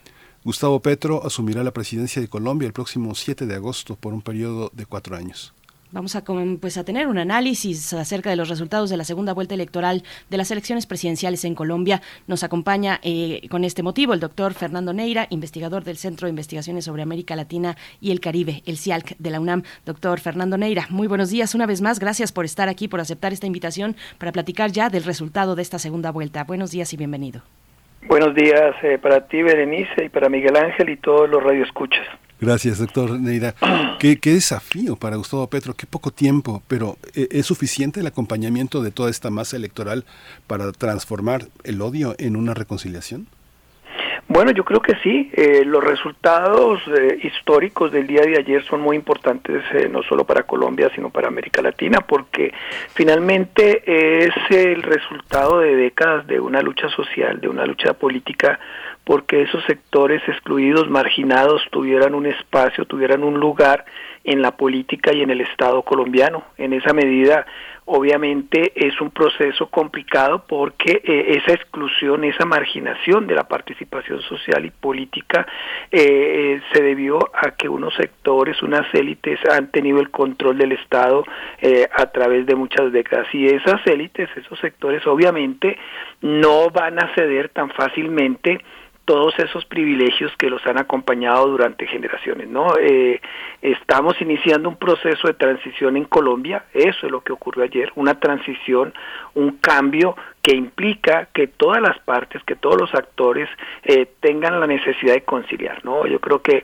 en esa medida eh, lo que ocurrió ayer es un llamado a que eh, se quiere cambiar, el país quiere cambiar y por eso esa votación y por eso esa elección. Entonces creo que ahí está el reto en cómo conjugar esos diversos intereses en beneficio del país. Doctor Neira, pues, ¿qué, qué significa? Eh, profundizando un poco más en estas cuestiones, en las demandas históricas de grupos pues sumidos en la desigualdad eh, para la población afrodescendiente, para la población indígena, para las mujeres, para aquellos que han sufrido los efectos de tantas décadas de violencia. ¿Qué significa este logro? ¿Cómo aglutina esta propuesta pues todas estas demandas históricas, doctor? Sí, yo creo que aquí lo primero que, que y ya lo dijo el, el presidente en su discurso el día de ayer, es eh, buscar la reconciliación nacional. Un país que eh, siga polarizado como ha estado en estas décadas, que ha estado, que esté en esa confrontación, como se ha venido fomentando desde los gobiernos en turno, pues no va a lograr superar eh, sus crisis en términos sociales, económicos y políticos. Entonces, lo primero es ese llamado a la reconciliación que hace el presidente y en esa medida que todos los actores sociales y políticos eh, sean partícipes de las decisiones del Estado eh, y en esa medida que esas decisiones no solo los favorezcan a todos y cada uno de ellos, sino que además aporten en buscar la consolidación de un Estado fuerte, de una democracia fuerte, de un gobierno fuerte que le permita al país crecer, ¿no? En esa medida, entonces, eh, sí se requiere la participación de todos los actores, ese compromiso y superar esos odios, superar, eh, digamos, ese pasado. Creo que un país que no logre superar su pasado difícilmente va a alcanzar eh, un futuro, ¿no? Entonces, ahí es donde está el reto, ahí es donde está el mayor compromiso y obviamente ya el presidente extendió su mano, extendió sus su espacios para que haya diálogo, para que haya esa, esa reconciliación. ¿no? Yo creo que ese es de, de inicio lo principal, ese llamado que hizo a que todas las partes trabajen de forma unida por el bien del país.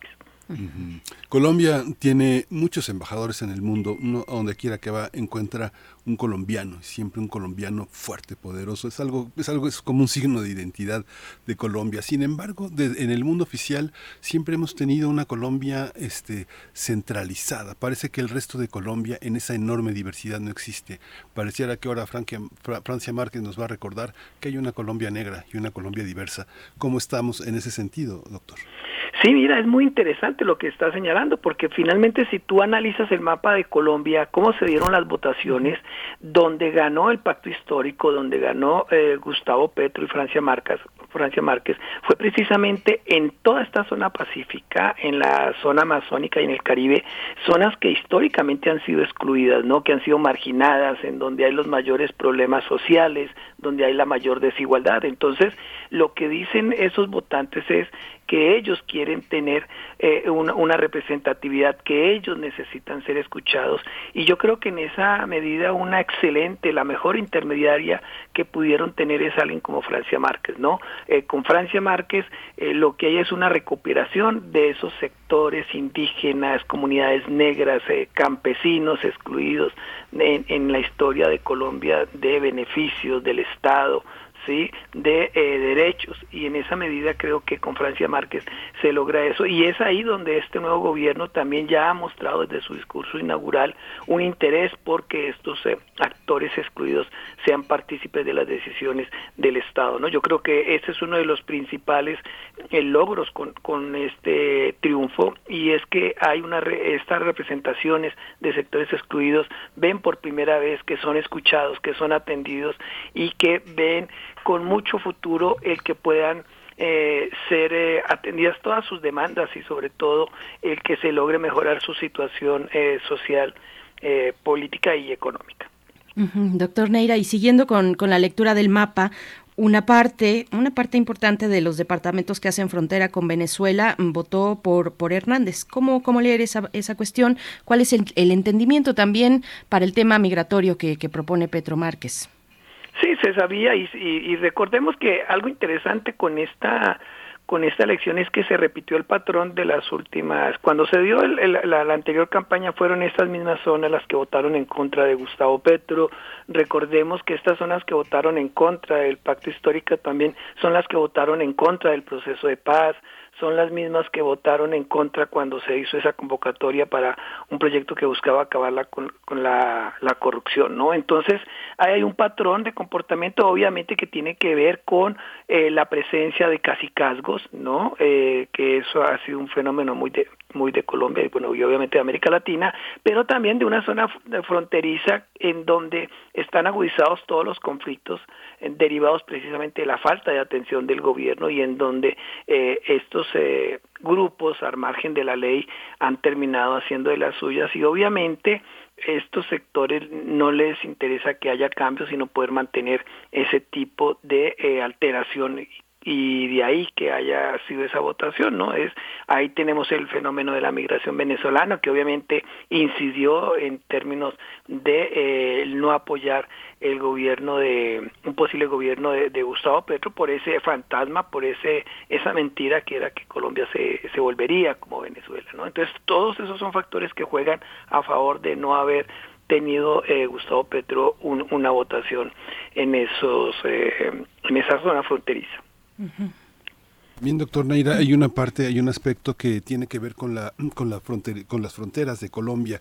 ¿Quiénes son los amigos eh, de Colombia más cercanos en términos de tratados comerciales, de tratados políticos, a los que puede acogerse este este este nuevo gobierno para para no estar tan solo? Digamos que hay una parte que no es nada fácil en términos de lo que estamos viviendo en este mundo de regreso a las actividades después de la después de esto que llaman la pandemia, ¿no? Después de esta de estas restricciones tan agudas.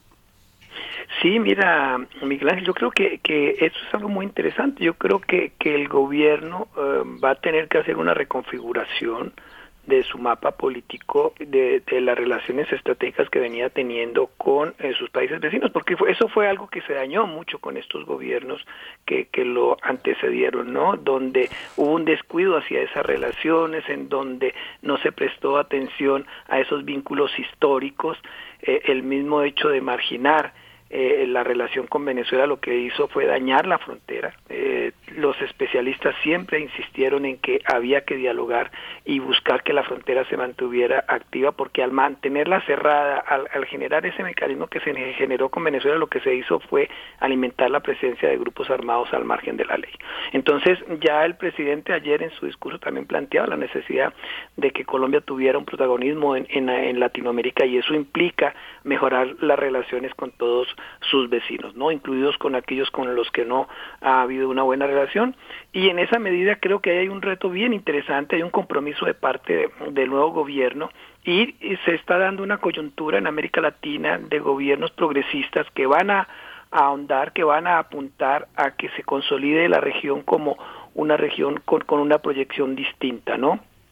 Creo que el caso de Chile, creo que Bolivia, eh, son elementos interesantes a considerar. Ahí falta lo que ocurra en el caso brasilero, pero eh, sí proyectamos que hay una posibilidad de integración, que hay una posibilidad de conformación de una región con una mirada distinta para en beneficio de la región, ¿no? Y en eso Colombia puede aportar mucho para que eso sea así.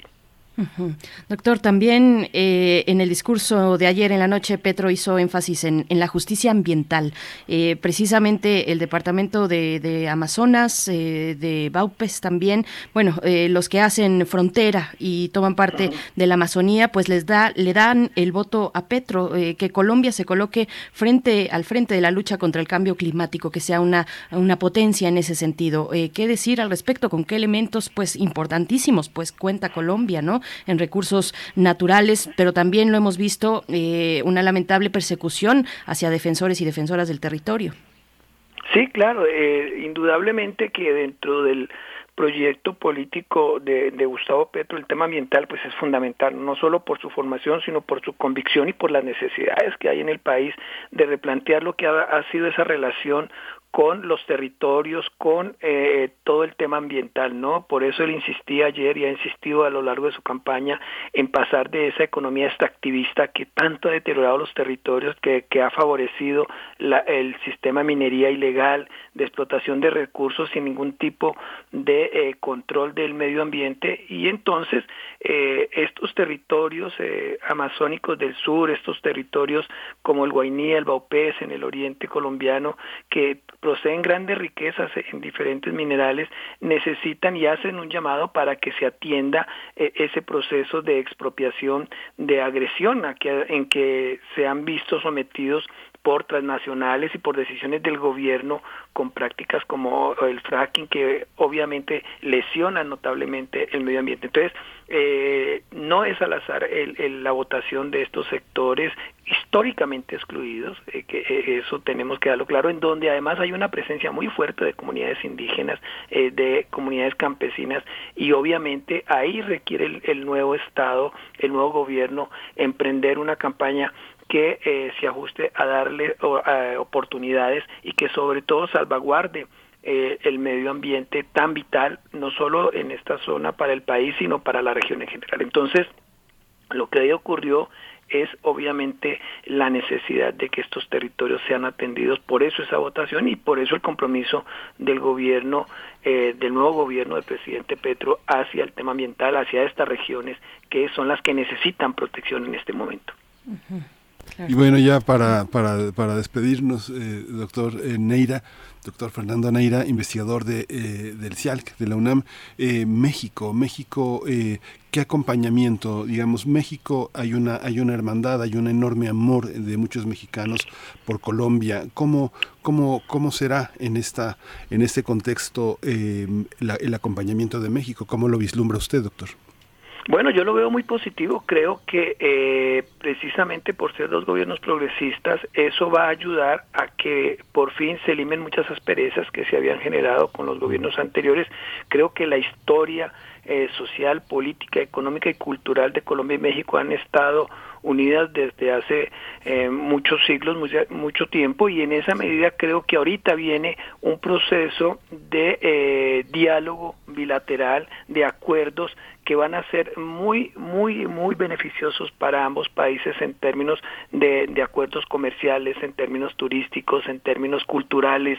Eh, la relación de Colombia y México es muy fuerte, creo que ahorita se va a fortalecer más para beneficio de las dos naciones, para beneficio de la región, y ese va a sentar un precedente sobre todo para el nuevo liderazgo que va a tener América Latina, ¿no? Creo que desde México, con lo que pase en Colo, con lo que pasó en Colombia, con lo que pasa en Brasil, con lo que sucedió en Chile, lo que está pasando en Bolivia, eso le va a dar a la región obviamente un peso no solo al interior de la misma, sino sobre todo un peso a nivel internacional. Creo que América Latina se está reconfigurando desde una mirada muy positiva, más igual, más igualitaria, con más derechos y eso creo que va a la larga a rendir sus frutos para beneficio de las poblaciones en general. Pues muchas gracias, doctor Fernando Neira, como siempre, por, por este seguimiento. El próximo 7 de agosto Colombia va a estrenar gobierno de izquierda, Gustavo Petro, Francia Márquez, y vamos a ver también quiénes le acompañan, cómo configura su agenda, que ya está ahí eh, más que clara, pero bueno, será interesante también hacia ese momento acercarnos. Doctor Fernando Neira, gracias eh, por, por esta participación. Gracias a ustedes por la invitación y un cordial saludo a todos y a todas las reescuchas. Muchas gracias, doctor. Pues nos vamos, nos vamos de esta segunda hora con música. Vamos a escuchar de Santiago Jiménez Jr. y Pedro Lace y Juan La Paga. Y nos despedimos de la radio uh, Nicolaita. Nos escuchamos mañana de 8 a 9 de la mañana.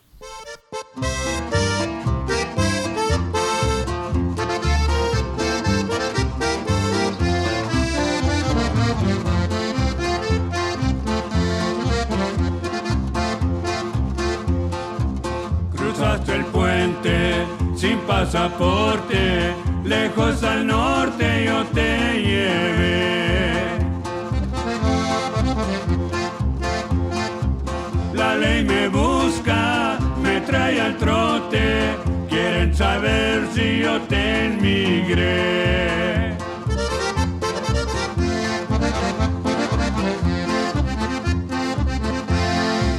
Cuando supiste que estaba preso, a mí primero me fuiste a ver. Te enamoraste del carcelero y te olvidaste de mi querer.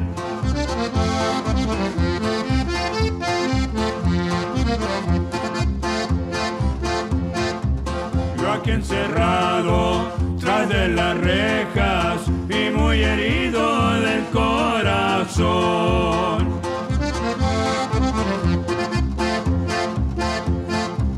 Y tú paseando y vacilando con el sherife de la inmigración.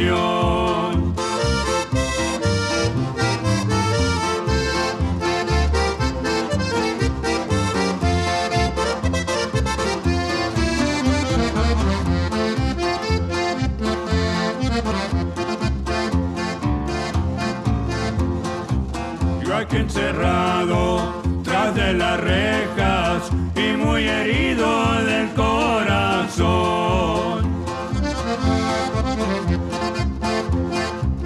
Y tú paseando y vacilando con el sherife de la inmigración.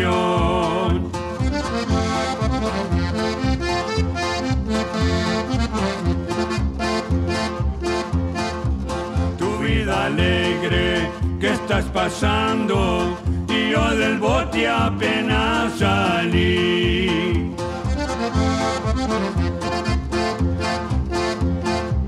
Un chispayate estás esperando, quieres echarme la culpa a mí. Síguenos en redes sociales. Encuéntranos en Facebook como Primer Movimiento y en Twitter como arroba PMovimiento. Hagamos comunidad.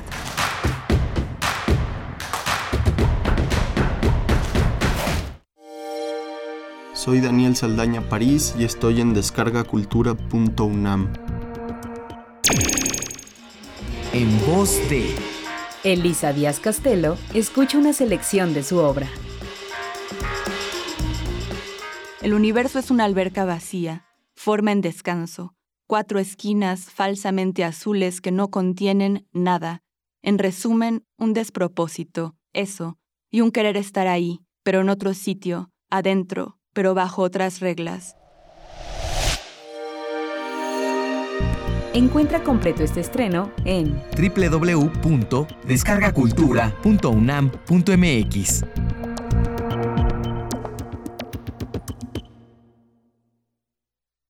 ¿Qué es valioso para ti? Son mis hijos, la familia, mi esposa, que tengan salud. El respeto hacia los demás, la justicia, la legalidad. No hay nada más valioso para mí que ser libre, libre para elegir. El INE es valioso para México porque no puede existir la libertad sin la democracia. Para mí, nuestro INE es valioso porque representa la democracia y vivir en libertad. Pero sobre todo, mi INE es valioso para México porque nuestro INE nos une. La ninfa de la montaña lo ama. Él se ama a sí mismo. Florece al gusto de su amor, pero sin propio fulgor los pétalos marchitan. Tengo ganas de amar, de hallar algo donde yo encaje perfecto, donde me sienta completo, cerrado. Y eso no me lo da aquella de la otra noche. Y perdona, ni el auto, ni el monte, ni el mar. De la colección de ficción sonora de Radio UNAM, Memoria del Mundo de México de la UNESCO 2021, presentamos Narciso, original de Max Au, sábado 25 de junio a las 20 horas por el 96.1 de FM y en www.radio.unam.mx. Radio UNAM, experiencia sonora.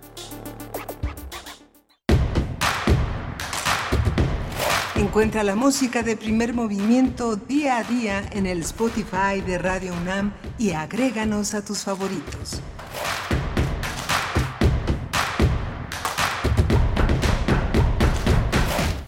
Hola, buenos días. Ya son las 9 de la mañana con dos minutos. Estamos en la tercera hora de primer movimiento en Adolfo Prieto 133 en la Colonia del Valle, en la sede de Radio UNAM. Eh, Arturo González está operando la cabina, los controles técnicos de la cabina. Rodrigo Aguilar está en la producción ejecutiva, Violeta Berber en la asistencia de producción y todo un equipo en redes sociales, en la, en la, en la asistencia eh, noticiosa, invitados, eh, todo un conjunto de personas que hacen posible que este programa tenga lugar. Mi compañera Berenice Camacho al frente del micrófono. Querida Berenice, buenos días. Miguel Ángel Quemain, muy buenos días. Buenos días a la audiencia en este lunes 20 de junio, así iniciando esta tercera hora de transmisión. Y bueno, muy interesante también el cierre de la hora anterior, eh, revisando y analizando pues esta segunda vuelta electoral en Colombia, sus resultados. También ya por parte, pues, ¿cómo, cómo es de esperarse eh, por parte de integrantes de la derecha, de no solamente en la política, sino también en la economía, empresarios y demás, pues ya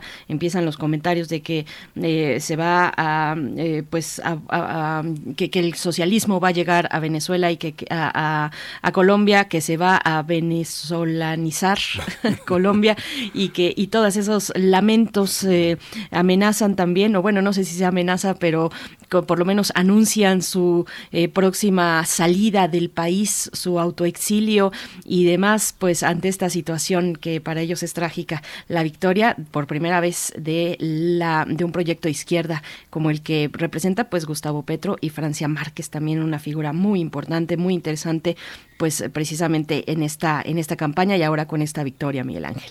Sí, Colombia es algo, es, es una de las, eh, es uno de los países eh, pues más hermosos que existen con las personas. Es una, es una, es una particularidad eh, extraordinaria. Yo le comentaba a Naira, los colombianos en el mundo es es algo eh, siempre eh, trabajando, siempre participando activamente.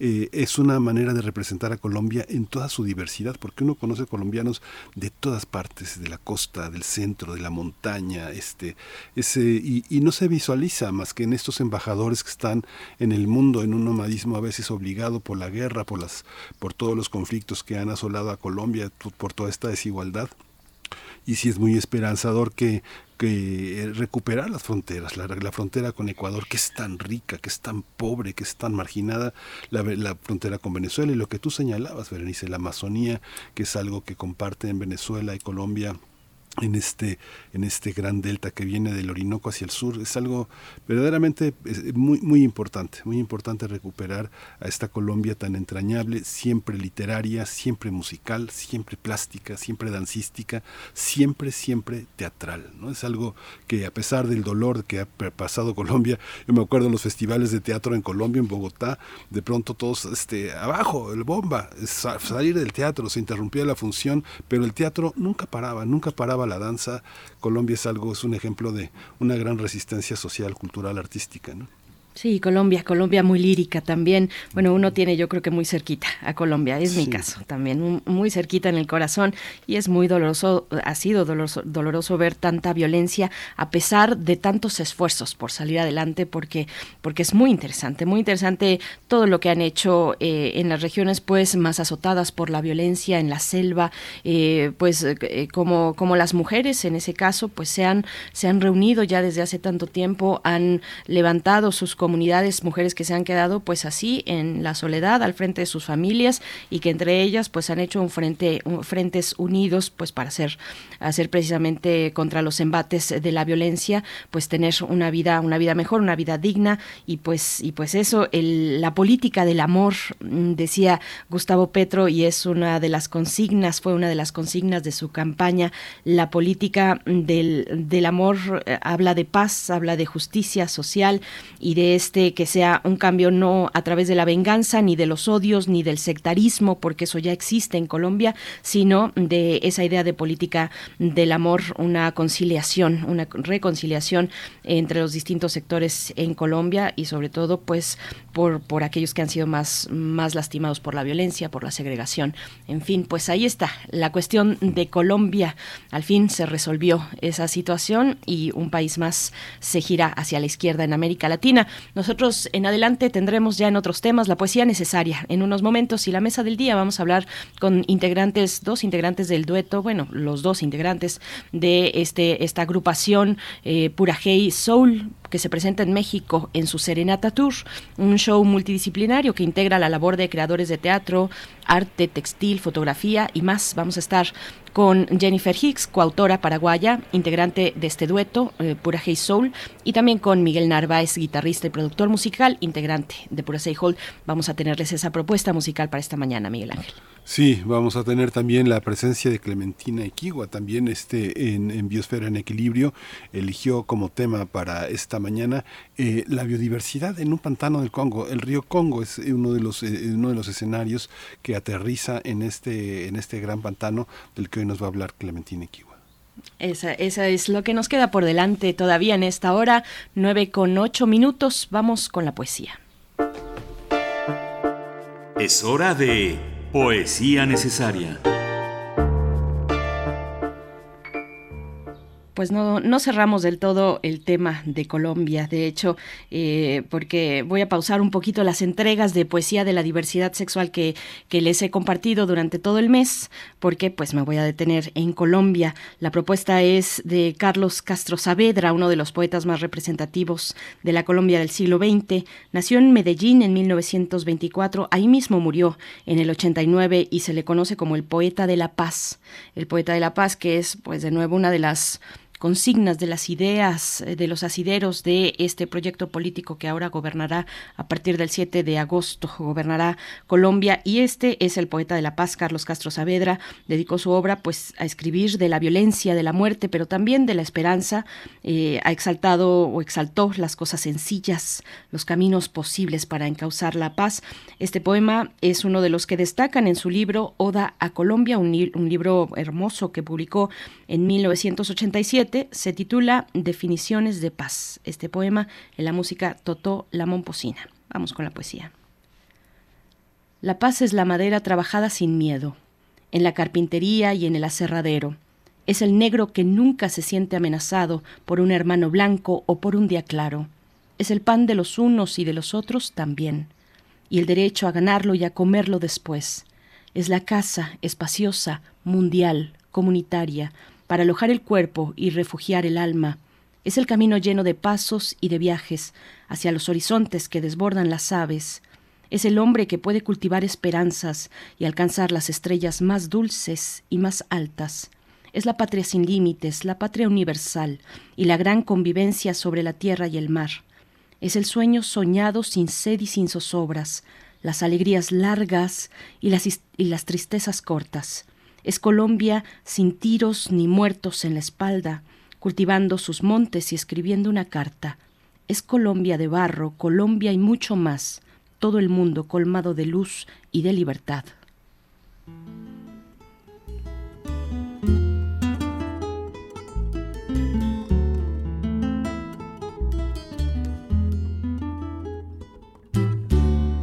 Yo me llamo Cumbia, yo soy la reina por donde. Hay una cadera que se esté quieta donde yo estoy. Mi piel es morena como los cueros de mi tambor. Y mis hombros son un par de maracas que besa el sol. Y mis hombros son un par de maracas que besa el sol. Llevo en la garganta una fina flauta que Dios me dio. Canto de millo, ebrio de tabaco, aguardiente y ron. Cojo mi mochila, enciendo la vela, repico el sol y enredo en la luna con las estrellas toda mi voz. Y enredo en la luna con las estrellas toda mi voz.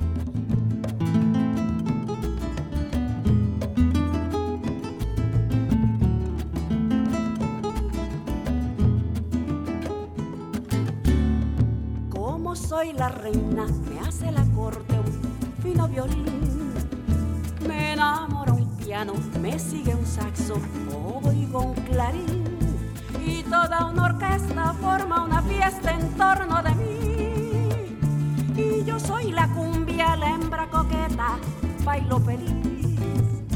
Y yo soy la cumbia, la hembra coqueta, bailo feliz. Yo nací en las bellas playas caribes de mi país Soy barranquillera, cartagenera, yo soy de allí. Soy de Santa Marta, soy monteriana, pero eso sí, yo soy colombiana, oh tierra hermosa donde nací. Yo soy colombiana, oh tierra hermosa donde nací.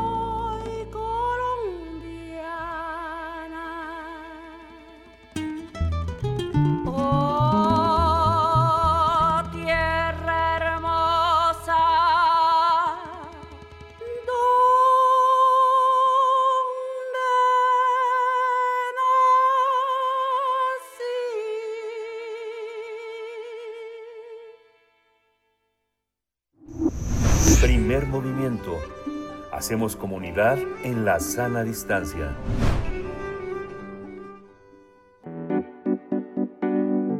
La mesa del día. El dueto paraguayo Purajey Soul regresa a México este 2022 con Serenata Tour, un show multidisciplinario que integra la labor de creadores escénicos, textiles y fotógrafos. La propuesta musical de este dueto fu- fusiona los sonidos de la cultura guaraní y de América Latina con géneros como jazz y blues. A partir del 21 de junio y hasta el 1 de julio, los paraguayos realizarán una serie de presentaciones por seis ciudades mexicanas. En este, este encuentro musical rinde homenaje a lo que llaman la diversidad cultural latinoamericana. Este dúo se conformó en 2013 por Jennifer Hicks y Miguel Narváez con el objetivo de destacar sus raíces y celebrar su identidad. Esta agrupación visitó por primera vez a México en 2019 como parte de la Feria Internacional de Música para Profesionales y de la Feria Internacional de las Culturas Amigas. Vamos a conversar con, ellos sobre la propuesta musical de este dueto que fusiona los sonidos de la cultura guaraní de América Latina con géneros como jazz y blues. Y está ya con nosotros Jennifer Hicks. Ella es cantautora paraguaya, integrante de este dueto Purajey Sol. Bienvenida, eh, Jennifer. Hola, hola, ¿cómo están? Un placer enorme comunicarnos con ustedes. Hola, buenos días.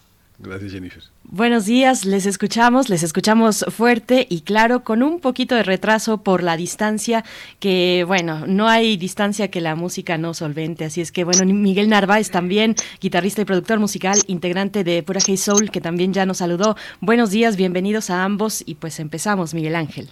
Empezamos. Eh, Paraguay es, es, un, es un escenario de una particularidad de desarrollo étnico-social eh, tradicional. ¿Cómo, ¿Cómo estamos en términos eh, de la música? En los últimos años la presencia paraguaya no ha sido de lo más favorecida, no ha estado en festivales importantes en, en México, hasta en el que participaron ustedes como representantes. Cuéntanos, Jennifer, como cantautora, como compositora, qué representa eh, América del Norte para, para ustedes, siempre un poco lejana para Paraguay. Bueno, representa un sueño cumplido. Representa un sueño cumplido y hay muchas cosas sucediendo en la comunidad de la música y del Paraguay que, que realmente necesitan mostrarse al mundo. Estamos muy orgullosos de, de, estar acompañados también por una gran comunidad de artistas que, que apoya también nuestro proyecto y el mensaje. Y, y, también venimos a todos los países que vamos a recorrer para, para hablar y contar sobre eso que está sucediendo en Paraguay. Miguel, Miguel Narváez, ¿existe eh, eh, eh, algo así como la música paraguaya representativa? ¿Quiénes son? ¿Cómo está ese panorama de manera instrumental, de manera temática? Cuéntanos un poco qué, qué, en qué conjunto están inscritos ustedes, qué, qué parte de la fotografía representan. Bueno, eh, formamos parte, trabajamos en colaboración con artistas de diferentes mundos.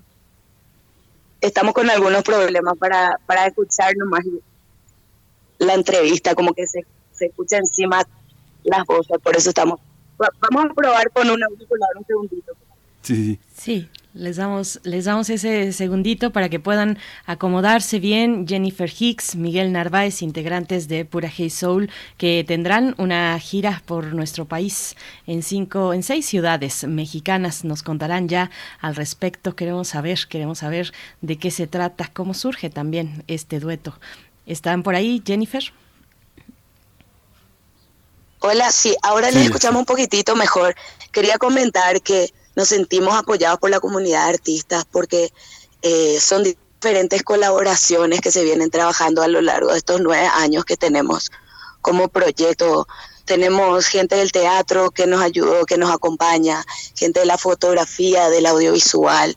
Y, y, bueno, y nuestra colección que viene ahora con nuestras diseñadoras, con el trabajo de la artesanía textil, de, de, las artesanas y, y diferentes, diferentes disciplinas artísticas que vienen apoyando este proyecto.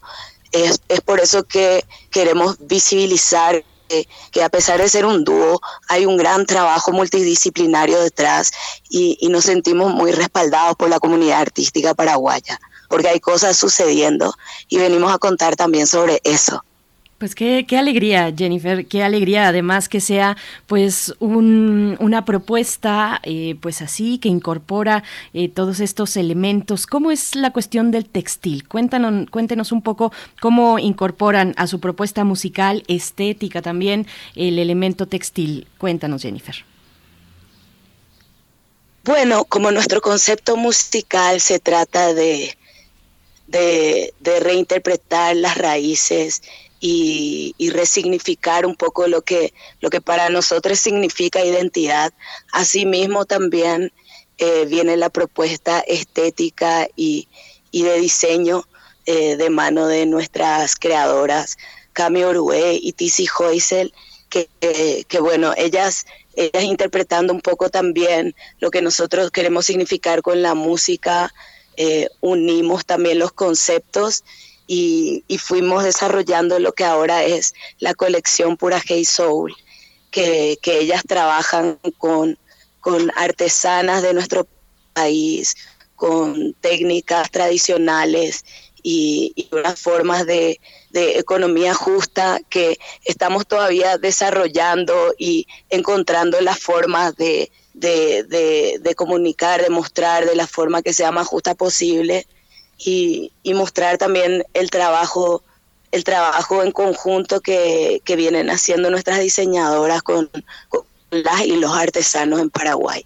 Uh -huh. Y en, nuestra, en nuestras redes sociales pueden ver los diseños hermosos que prepararon para esta gira y para todo este año eh, nuestra, nuestras chicas maravillosas.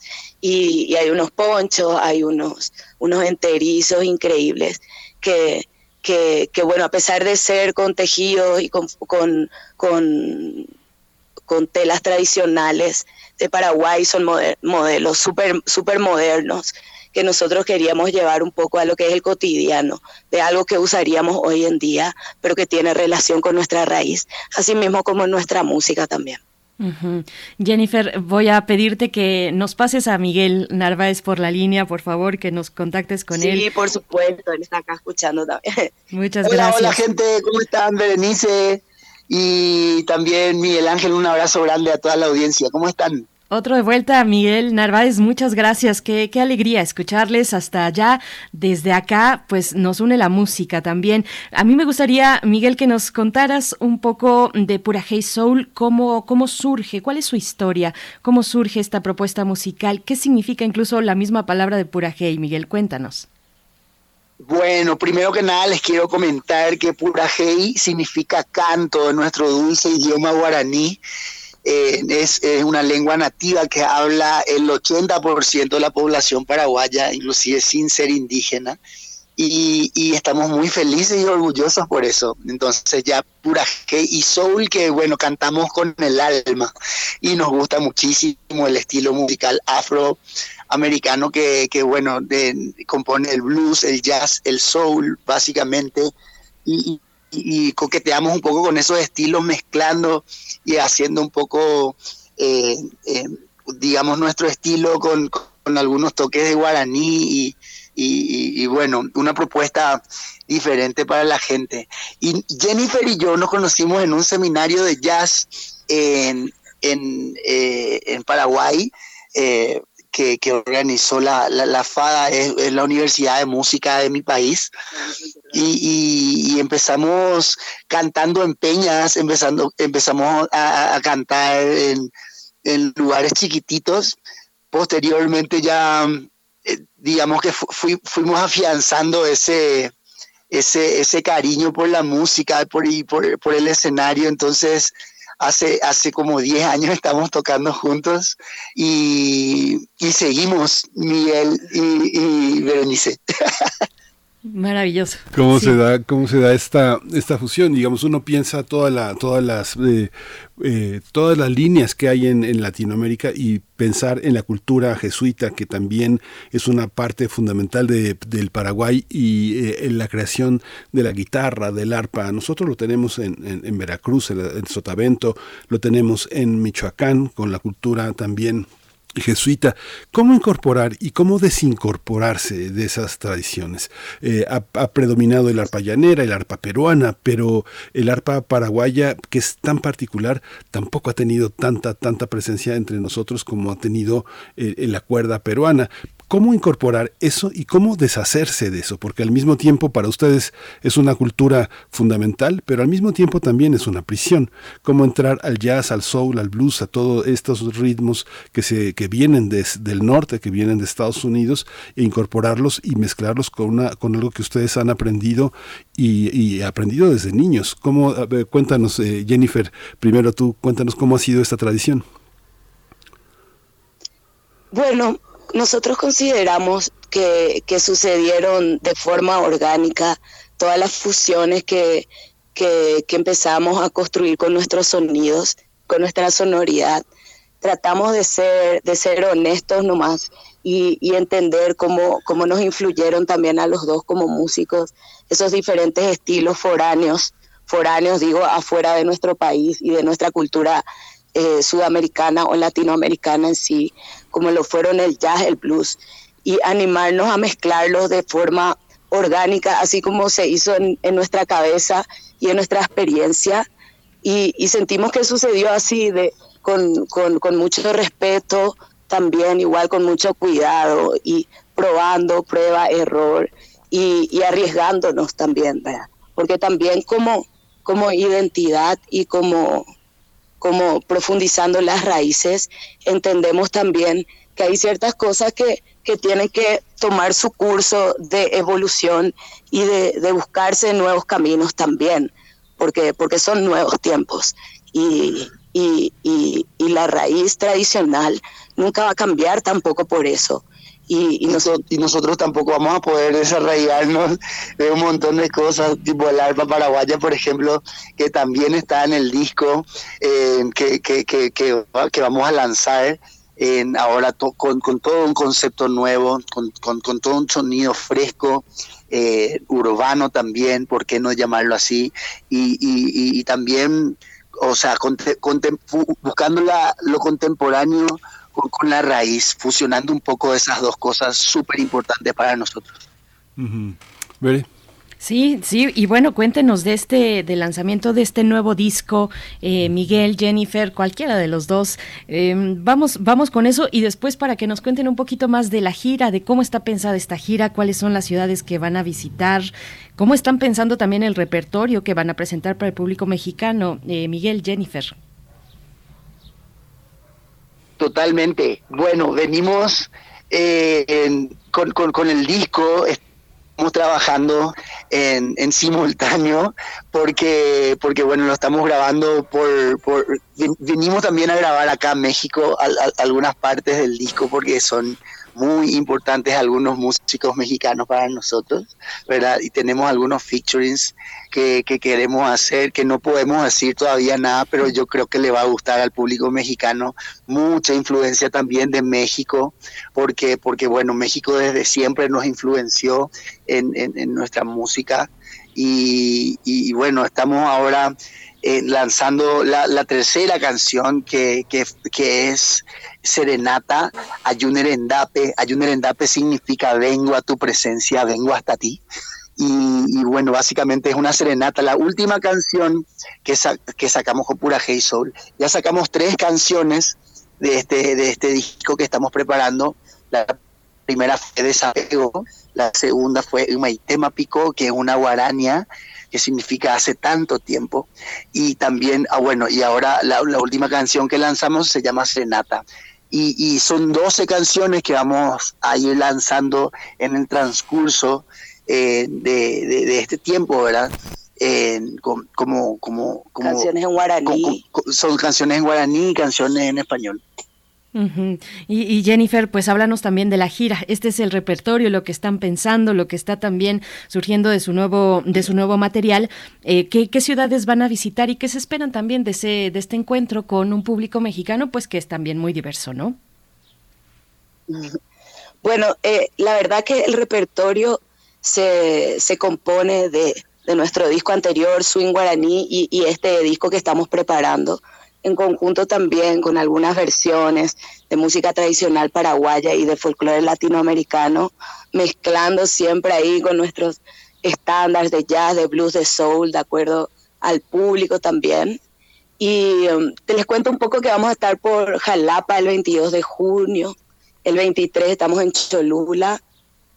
Y el 25 estamos en Cuernavaca, el 26 de junio estamos en Tepoztlán, el 30 de junio volvemos a la Ciudad de México y el 1 de julio estamos en Oaxaca. Así que a toda la gente que nos está escuchando a los alrededores, we're coming. Y, y que nos pueden seguir en nuestras redes para consultarnos cualquier cosa, para sugerirnos, para preguntarnos. Estamos a las órdenes y felices de poder contactar con el público mexicano, la verdad. Sí, pues fíjense que en México hay mucho rap, mucho jazz, mucho soul, mucho blues en lenguas indígenas. Hay una gran producción de y van a abrir y cerrar en dos ciudades que son ciudades musicales, que una es Jalapa, donde están los violinistas, guapangueros, arpistas, este, de los músicos de la más extraordinaria calidad en México, y luego Oaxaca. Así que va a ser un desafío muy muy importante. ¿Qué les suena a ustedes? ¿Qué les suena de la música mexicana? ¿Qué es lo que qué es lo que hay que escuchar en Paraguay de México? ¿Qué es lo que a ustedes les vibra, Miguel? Miguel, eh, por favor. Uy, a nosotros nos mueven un montón de artistas, Miguel Ángel, mexicanos. La verdad que tenemos un montón de referentes. Uno de ellos es Lila Downs, que nos encanta lo que hace. También nos gusta mucho Chabela Vargas. Eh, también nos gusta mucho, eh, qué sé yo, un, un montón de artistas, la verdad, y en Paraguay también está muy, muy ligada al mainstream de, la música latina mexicana, está siempre, siempre al pendiente, la verdad es un país que, que sigue mucho la tradición, no solo por las telenovelas, también por la música del mainstream, ¿verdad? De, de la música pop mexicana en Paraguay se escucha muchísimo también. Pues vamos a escuchar un poco de su música, Jennifer Miguel. Eh, vamos a escuchar eh, este tema que se titula Desapego. Si nos quieren contar un poquito y presentar para que la audiencia pues vaya ajustando el oído a lo que pues en próximas fechas estarán ustedes compartiendo para el público mexicano. Mm, cuéntenos de Desapego. Bueno, audiencia mexicana, queremos que vayan ajustando los oídos porque nos van a escuchar probablemente mucho más. Ojalá queremos venir más a México. Y bueno, Desapego es una canción para nosotros muy, muy, muy importante porque conectamos con, con, el público paraguayo con esta canción en un tiempo tan difícil como lo fue la pandemia. Y, y bueno, es una canción que habla de este proceso tan complicado que, tiene el amor y que tiene la vida en general, que es el desapego, ¿verdad? Y que, que a veces es complicado, pero, pero es tan saludable emocionalmente y, queríamos dedicarle un poco eh, esta canción a ese proceso complicado que tenemos a veces todos los seres humanos que pasar en algún momento, que es el desapego, ¿verdad? Y, esperamos que les guste mucho esta cancioncita. Sí, sí, sí, de repente lo dedicamos a, toda la gente, eh, a todo el público mexicano que de repente tiene el corazón rotito ahora. Que... Gente que perdió, que perdió seres queridos o que se encuentre lejos de su país también. Sí, a todos ellos, para, para, para todos ellos va desapego. Vamos a escuchar.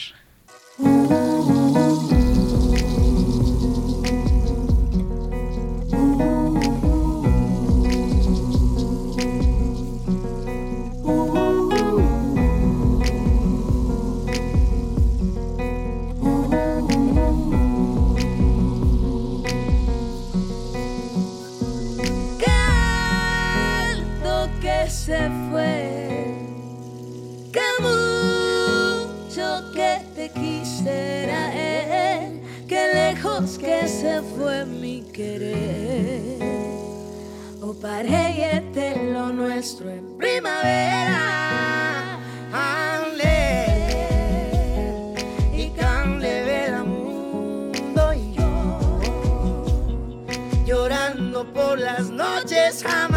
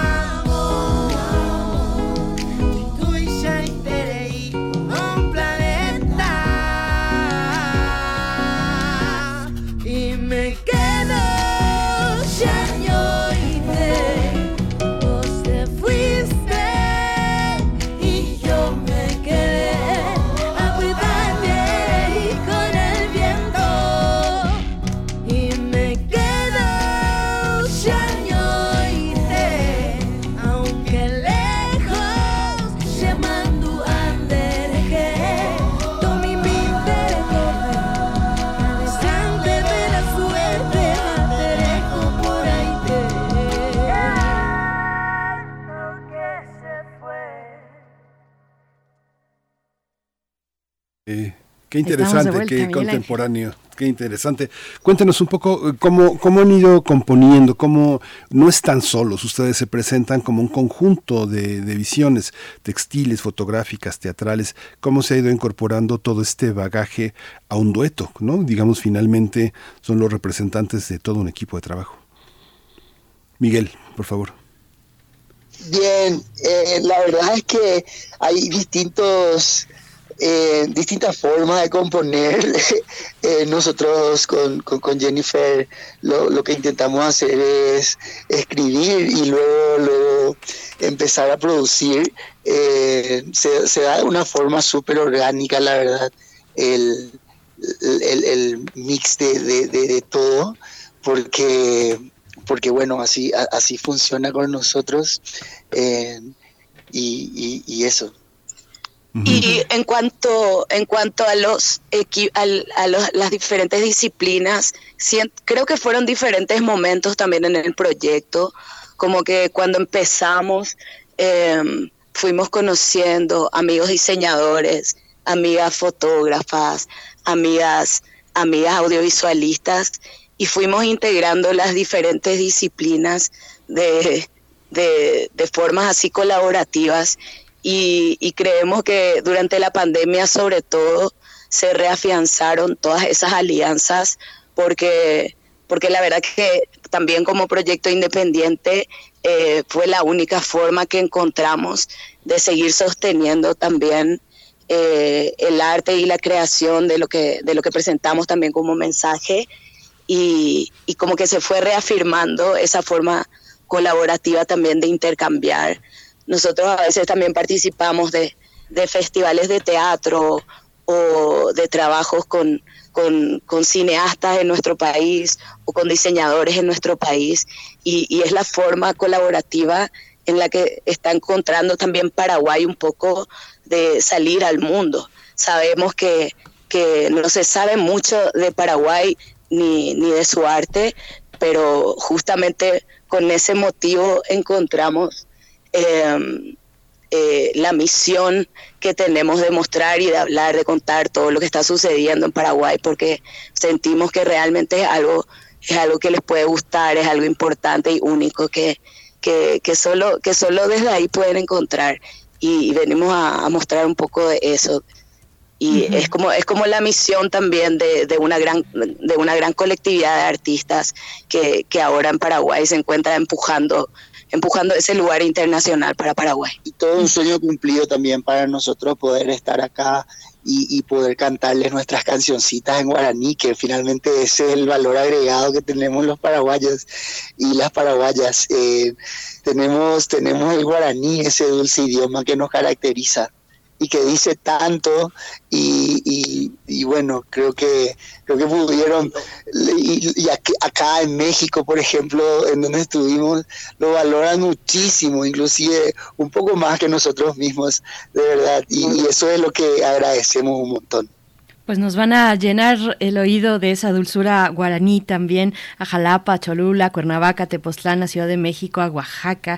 Y bueno, pues eh, un poquito, Jennifer, eh, ya acercándonos al cierre sobre lo que decías, Paraguay en el mundo, ¿hay, hay apoyo oficial, digamos, hay suficiente apoyo por parte de las instituciones, del de, Ministerio de Cultura para artistas que precisamente quieren incursionar en la región latinoamericana, en Caribe? Eh, ¿Ustedes cómo lo ven? ¿Cómo, ¿Cómo se da ese apoyo allá para ustedes, Jennifer? O Miguel, quien quiera.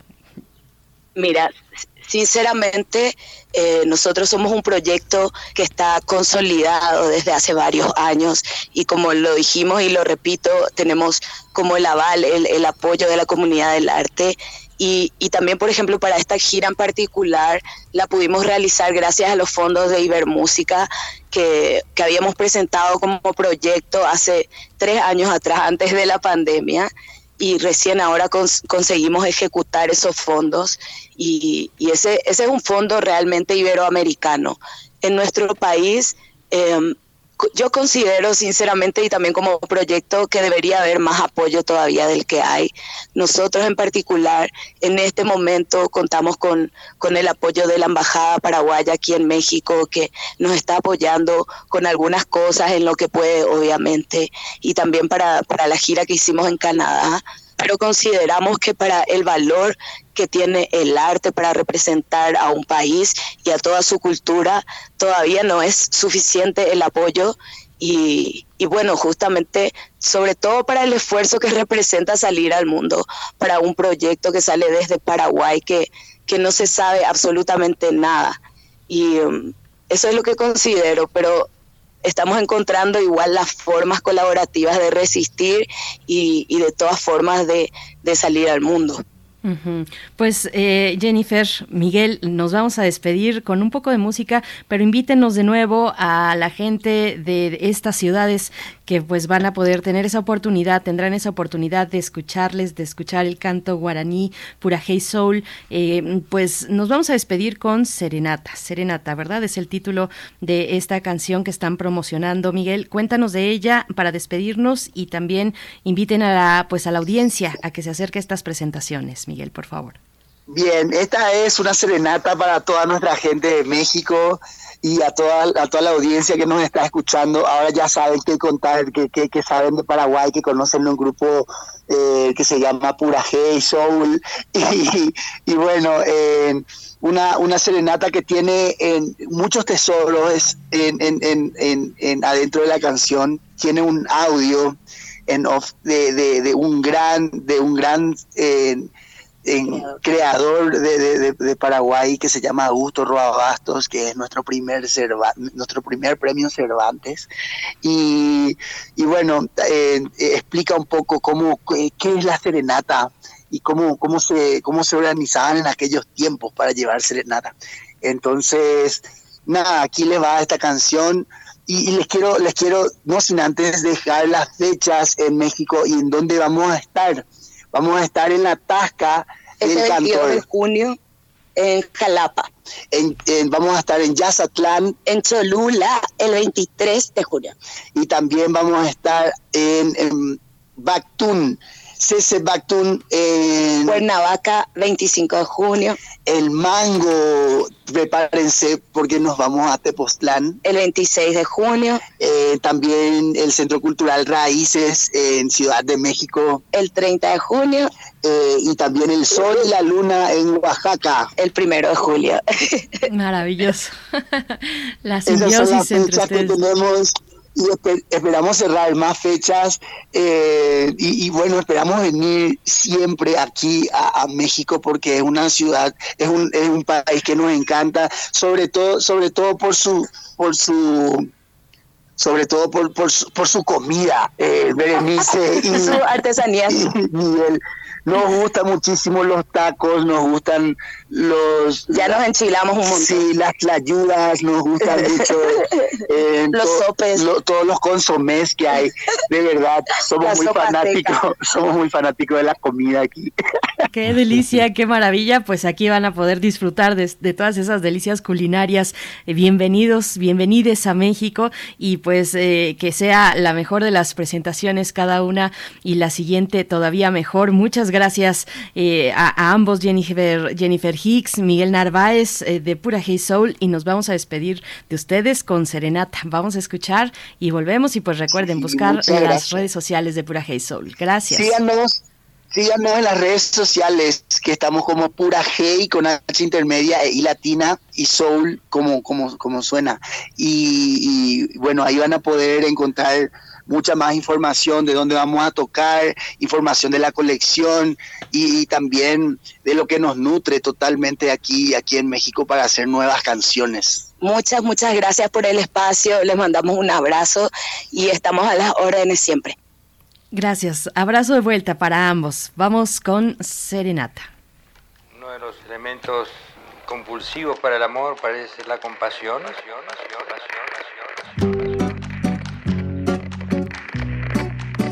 Sí, eran canciones con, con determinada intención, canciones de amor para las serenatas, eh, muy, muy nostálgicas. Hay un merendable, romumban, jamuite, desde pura geita, crece Michel en la pe, de oveta y tembre, para calle pobre. Y con las estrellas te canto desde mi alma, las notas vuelan. Y bueno, son canciones que trataban de inspirar confianza en el, ser humano que llamamos hombre y además también una cierta seguridad con respecto a, a los sentimientos de uno, el amor, el amor eterno y todas esas cosas. Acércate a la reja, cariño mío. Vengo a lucir mis coplas a nuestro amor. Yo sé que no soy digna de tu cariño y aún así te brindo mi corazón. Acércate a la reja, cariño mío. Vengo a lucir mis coplas a nuestro amor. Yo sé que no soy digno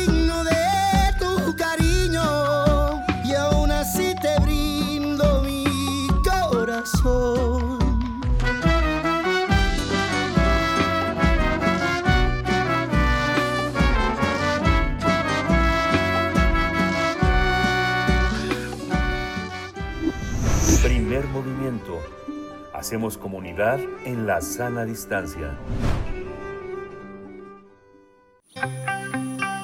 Biosfera en equilibrio. Estudiar la cuenca del río Congo, el tema para esta mañana con la participación de la doctora Clementina Equiwa, bióloga, doctora en ciencias por la Facultad de Ciencias de la UNAM, divulgadora del Instituto de Ecología, también de esta casa de estudios. Y bueno, pues te saludamos como cada lunes con mucha alegría. Clementina Equiwa, ¿cómo estás? Muy bien, muchas gracias. Pues aquí contándoles que hace unos días leí en el portal de la BBC la amenaza ambiental que se cierne sobre una de las regiones más importantes del centro de África. El área, eh, descubierta y descrita en un artículo publicado en la revista Nature en enero de 2017, aloja uno de los pantanos de turbera tropicales más importantes del planeta y ahora está amenazada por la explotación petrolera, la expansión de la frontera agrícola y por la presión por el crecimiento poblacional. Si nos vamos a históricamente, eh, yo creo que desde siempre el continente africano ha representado un gran reto para los exploradores. No voy a ahondar en los tiempos previos al colonialismo europeo, pero desde la perspectiva geográfica en el siglo XIX, David Livingstone recorrió la parte central de África identificando muchos puntos importantes, entre ellos las famosas cataratas Victoria. Como explorador, Livingstone contribuyó a elaborar los mapas del área que recorrió y gracias a él se amplió el conocimiento del continente. En el mismo siglo XIX, eh, Richard Burton, buscando el nacimiento del río Nilo, llegó al lago Tanganica, que drena hacia el Atlántico por el río Congo. Esa área ha representado muchos retos para los exploradores porque es difícil de recorrer y la única manera de hacerlo es a pie. Más de un siglo después, en 2012, un equipo de biólogos y geógrafos de la Universidad de Leeds del Reino Unido y de la República del Congo iniciaron una investigación en busca de turberas en el continente africano. Las turberas o pantanos de turbera son sitios que están inundados la mayor parte del año en los que se acumula materia orgánica parcialmente descompuesta. En zonas frías las turberas son muy comunes. Hay turberas en la parte norte de Europa, América y Asia, y hay un poco de turberas en la región patagónica. La turba, el material que se obtiene de estos pantanos y que en inglés se le denomina peat, es un recurso no renovable porque tarda muchísimo tiempo en formarse, acumularse y sin embargo se explota ampliamente como combustible y para jardinería. Desde la perspectiva ambiental, las turberas son muy importantes porque cubren tan solo el 3% de la superficie de nuestro planeta, pero almacenan una tercera parte del carbono de los suelos del mundo. Así que su conservación es muy importante para limitar el calentamiento global.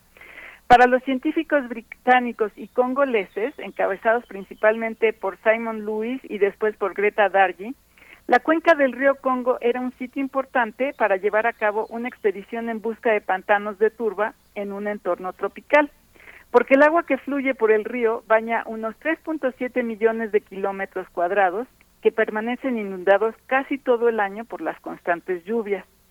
El río Congo es uno de los más largos del mundo, recorre aproximadamente 4.700 kilómetros hacia el Océano Atlántico y cruza dos veces el Ecuador. La cuenca del Congo, junto con la Amazónica, y, eh, es una de las regiones pantanosas tropicales más importantes del planeta. Para decidir en dónde hacer su exploración por tierra, el equipo de Luis Dargui utilizó imágenes de satélites para identificar primero las áreas que se mantienen inundadas a lo largo de todo el año con una combinación de cierto tipo de vegetación. Así, enfocaron sus expediciones a la parte norte de la República del Congo. A partir de su análisis de las imágenes satelitales, iniciaron sus exploraciones por tierra en 2012, que consistían en largas caminatas en terreno mojado constantemente y tomando muestras de suelo cada 250 metros. Al llegar al centro del área, encontraron acumulaciones de turba que llegaban a casi 6 metros de profundidad con la información que obtuvieron en el campo y la que tenían de los satélites, pudieron calcular que el pantano de Turbera cubría un área de alrededor de poco más de 145 mil kilómetros cuadrados, un área un poco más grande que Inglaterra. El área, que es el 4% de la cuenca del Congo, almacena, almacena tanto carbono como el resto de la selva tropical de la cuenca y equivale a más de 30 mil millones de toneladas métricas de carbono. Además, utilizando técnicas de radiocarbono, estimaron que la turbera del Congo empezó a acumularse hace alrededor de 10.600 años. Durante sus expediciones, el grupo inglés y congolés observó huellas de elefantes y de gorilas de tierras bajas, además de innumerables rastros de cocodrilos. Se sabe que la zona es hábitat de alrededor de 400 especies de mamíferos, incluyendo especies en peligro como los bonobos, chimpancés, elefantes y los gorilas que ya mencioné. La zona es muy importante además para contar la historia geológica de esa parte del continente. El grupo, ahora encabezado por Greta Dargi, ha seguido estudiando el área para entender cuál eh, sería el efecto del cambio climático en este vasto ecosistema, entre otras preguntas. Les preocupa que la transformación del área implica secarla y entonces se liberarían grandes cantidades de dióxido de carbono que contribuirían aún más al calentamiento del planeta. Estiman que la cantidad de carbono que está almacenada en la región equivale a la cantidad que producimos los humanos a lo largo de tres años. Además, secar estos ecosistemas los pone en riesgo de incendiarse un problema que ha ocurrido sin control en Indonesia a costa de la salud de miles de personas. Es entendible que la República del Congo y la República Democrática del Congo, los dos países que comparten esa parte de la cuenca, quieren explotar la región, como se menciona en la noticia que leí en la BBC, pero habría que estimar el costo ambiental que esto tendría para los propios países y para el planeta. Considerando la experiencia asiática, se ha pensado en probar nuevas técnicas agrícolas que no deterioren el pantano, cultivando especies tolerantes a las inundaciones y también se busca que reciban apoyos económicos internacionales que les ayuden a desarrollarse al mismo tiempo que protegen el ecosistema.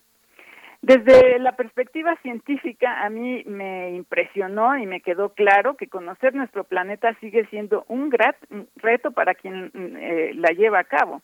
Además, de padecer amenazas legales sin fundamento en la República del Congo y del esfuerzo que implica caminar por días, pernoctar y en general sobrevivir en un ambiente siempre inundado, quien hace el trabajo en el campo hace una hazaña cada día.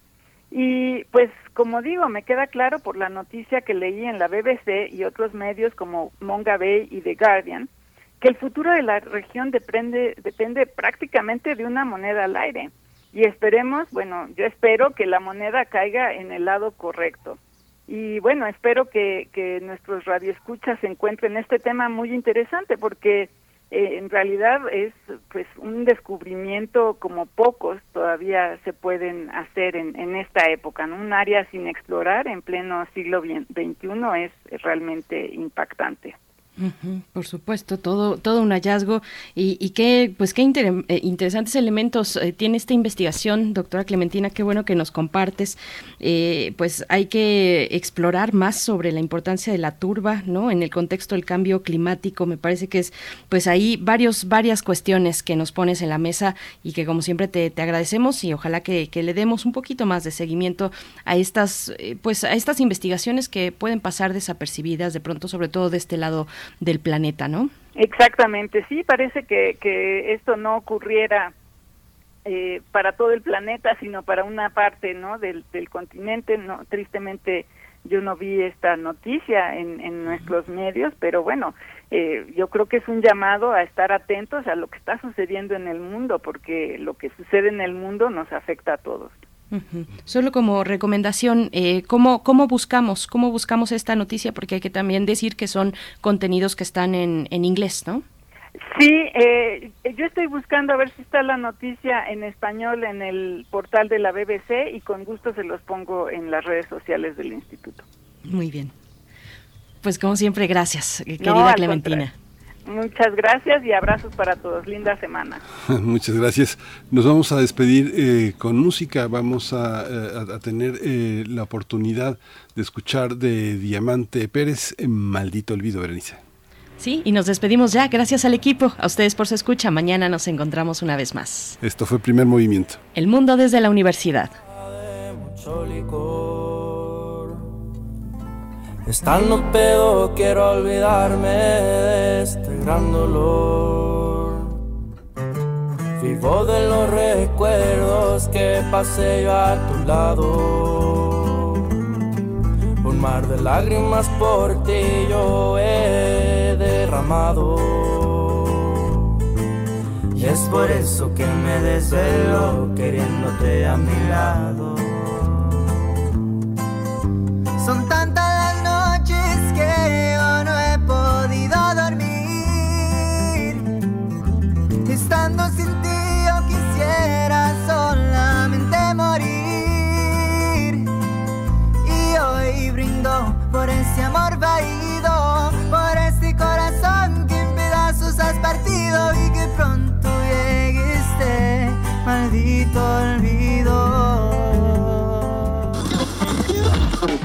Radio UNAM presentó Primer Movimiento. El mundo desde la universidad. Con Berenice Camacho y Miguel Ángel Gemain en la conducción. Rodrigo Aguilar y Violeta Berber, producción. Antonio Quijano y Patricia Zavala, noticias. Miriam Trejo y Rodrigo Mota, coordinación de invitados. Tamara Quirós, redes sociales. Arturo González, operación técnica. Locución, Esa Uribe y Juan Stata. Quédate en sintonía con Radio UNAM. Experiencia sonora.